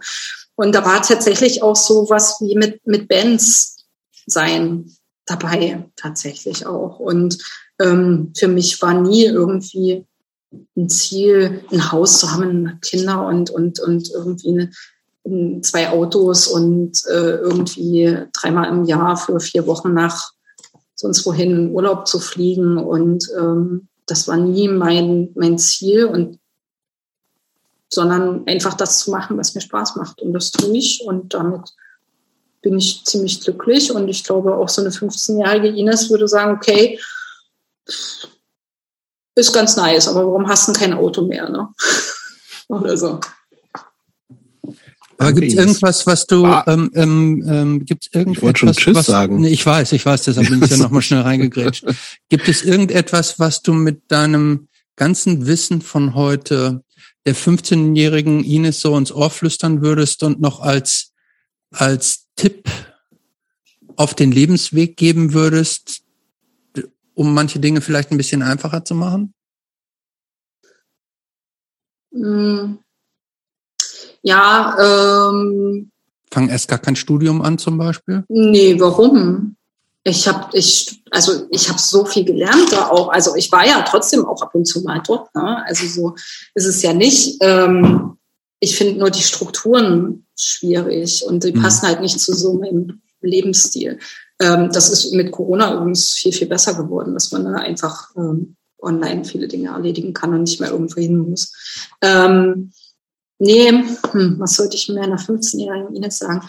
Ja, einfach vielleicht nicht so die Erwartungshaltung anderer projizieren, sondern erstmal auch gucken, dass es einem selber gut geht und ähm, wenn sich etwas nicht gut anfühlt, dann auch rechtzeitig die Reißleine ziehen und vielleicht sich ein bisschen was ersparen. Aber andererseits prägt es auch und deswegen weiß ich nicht.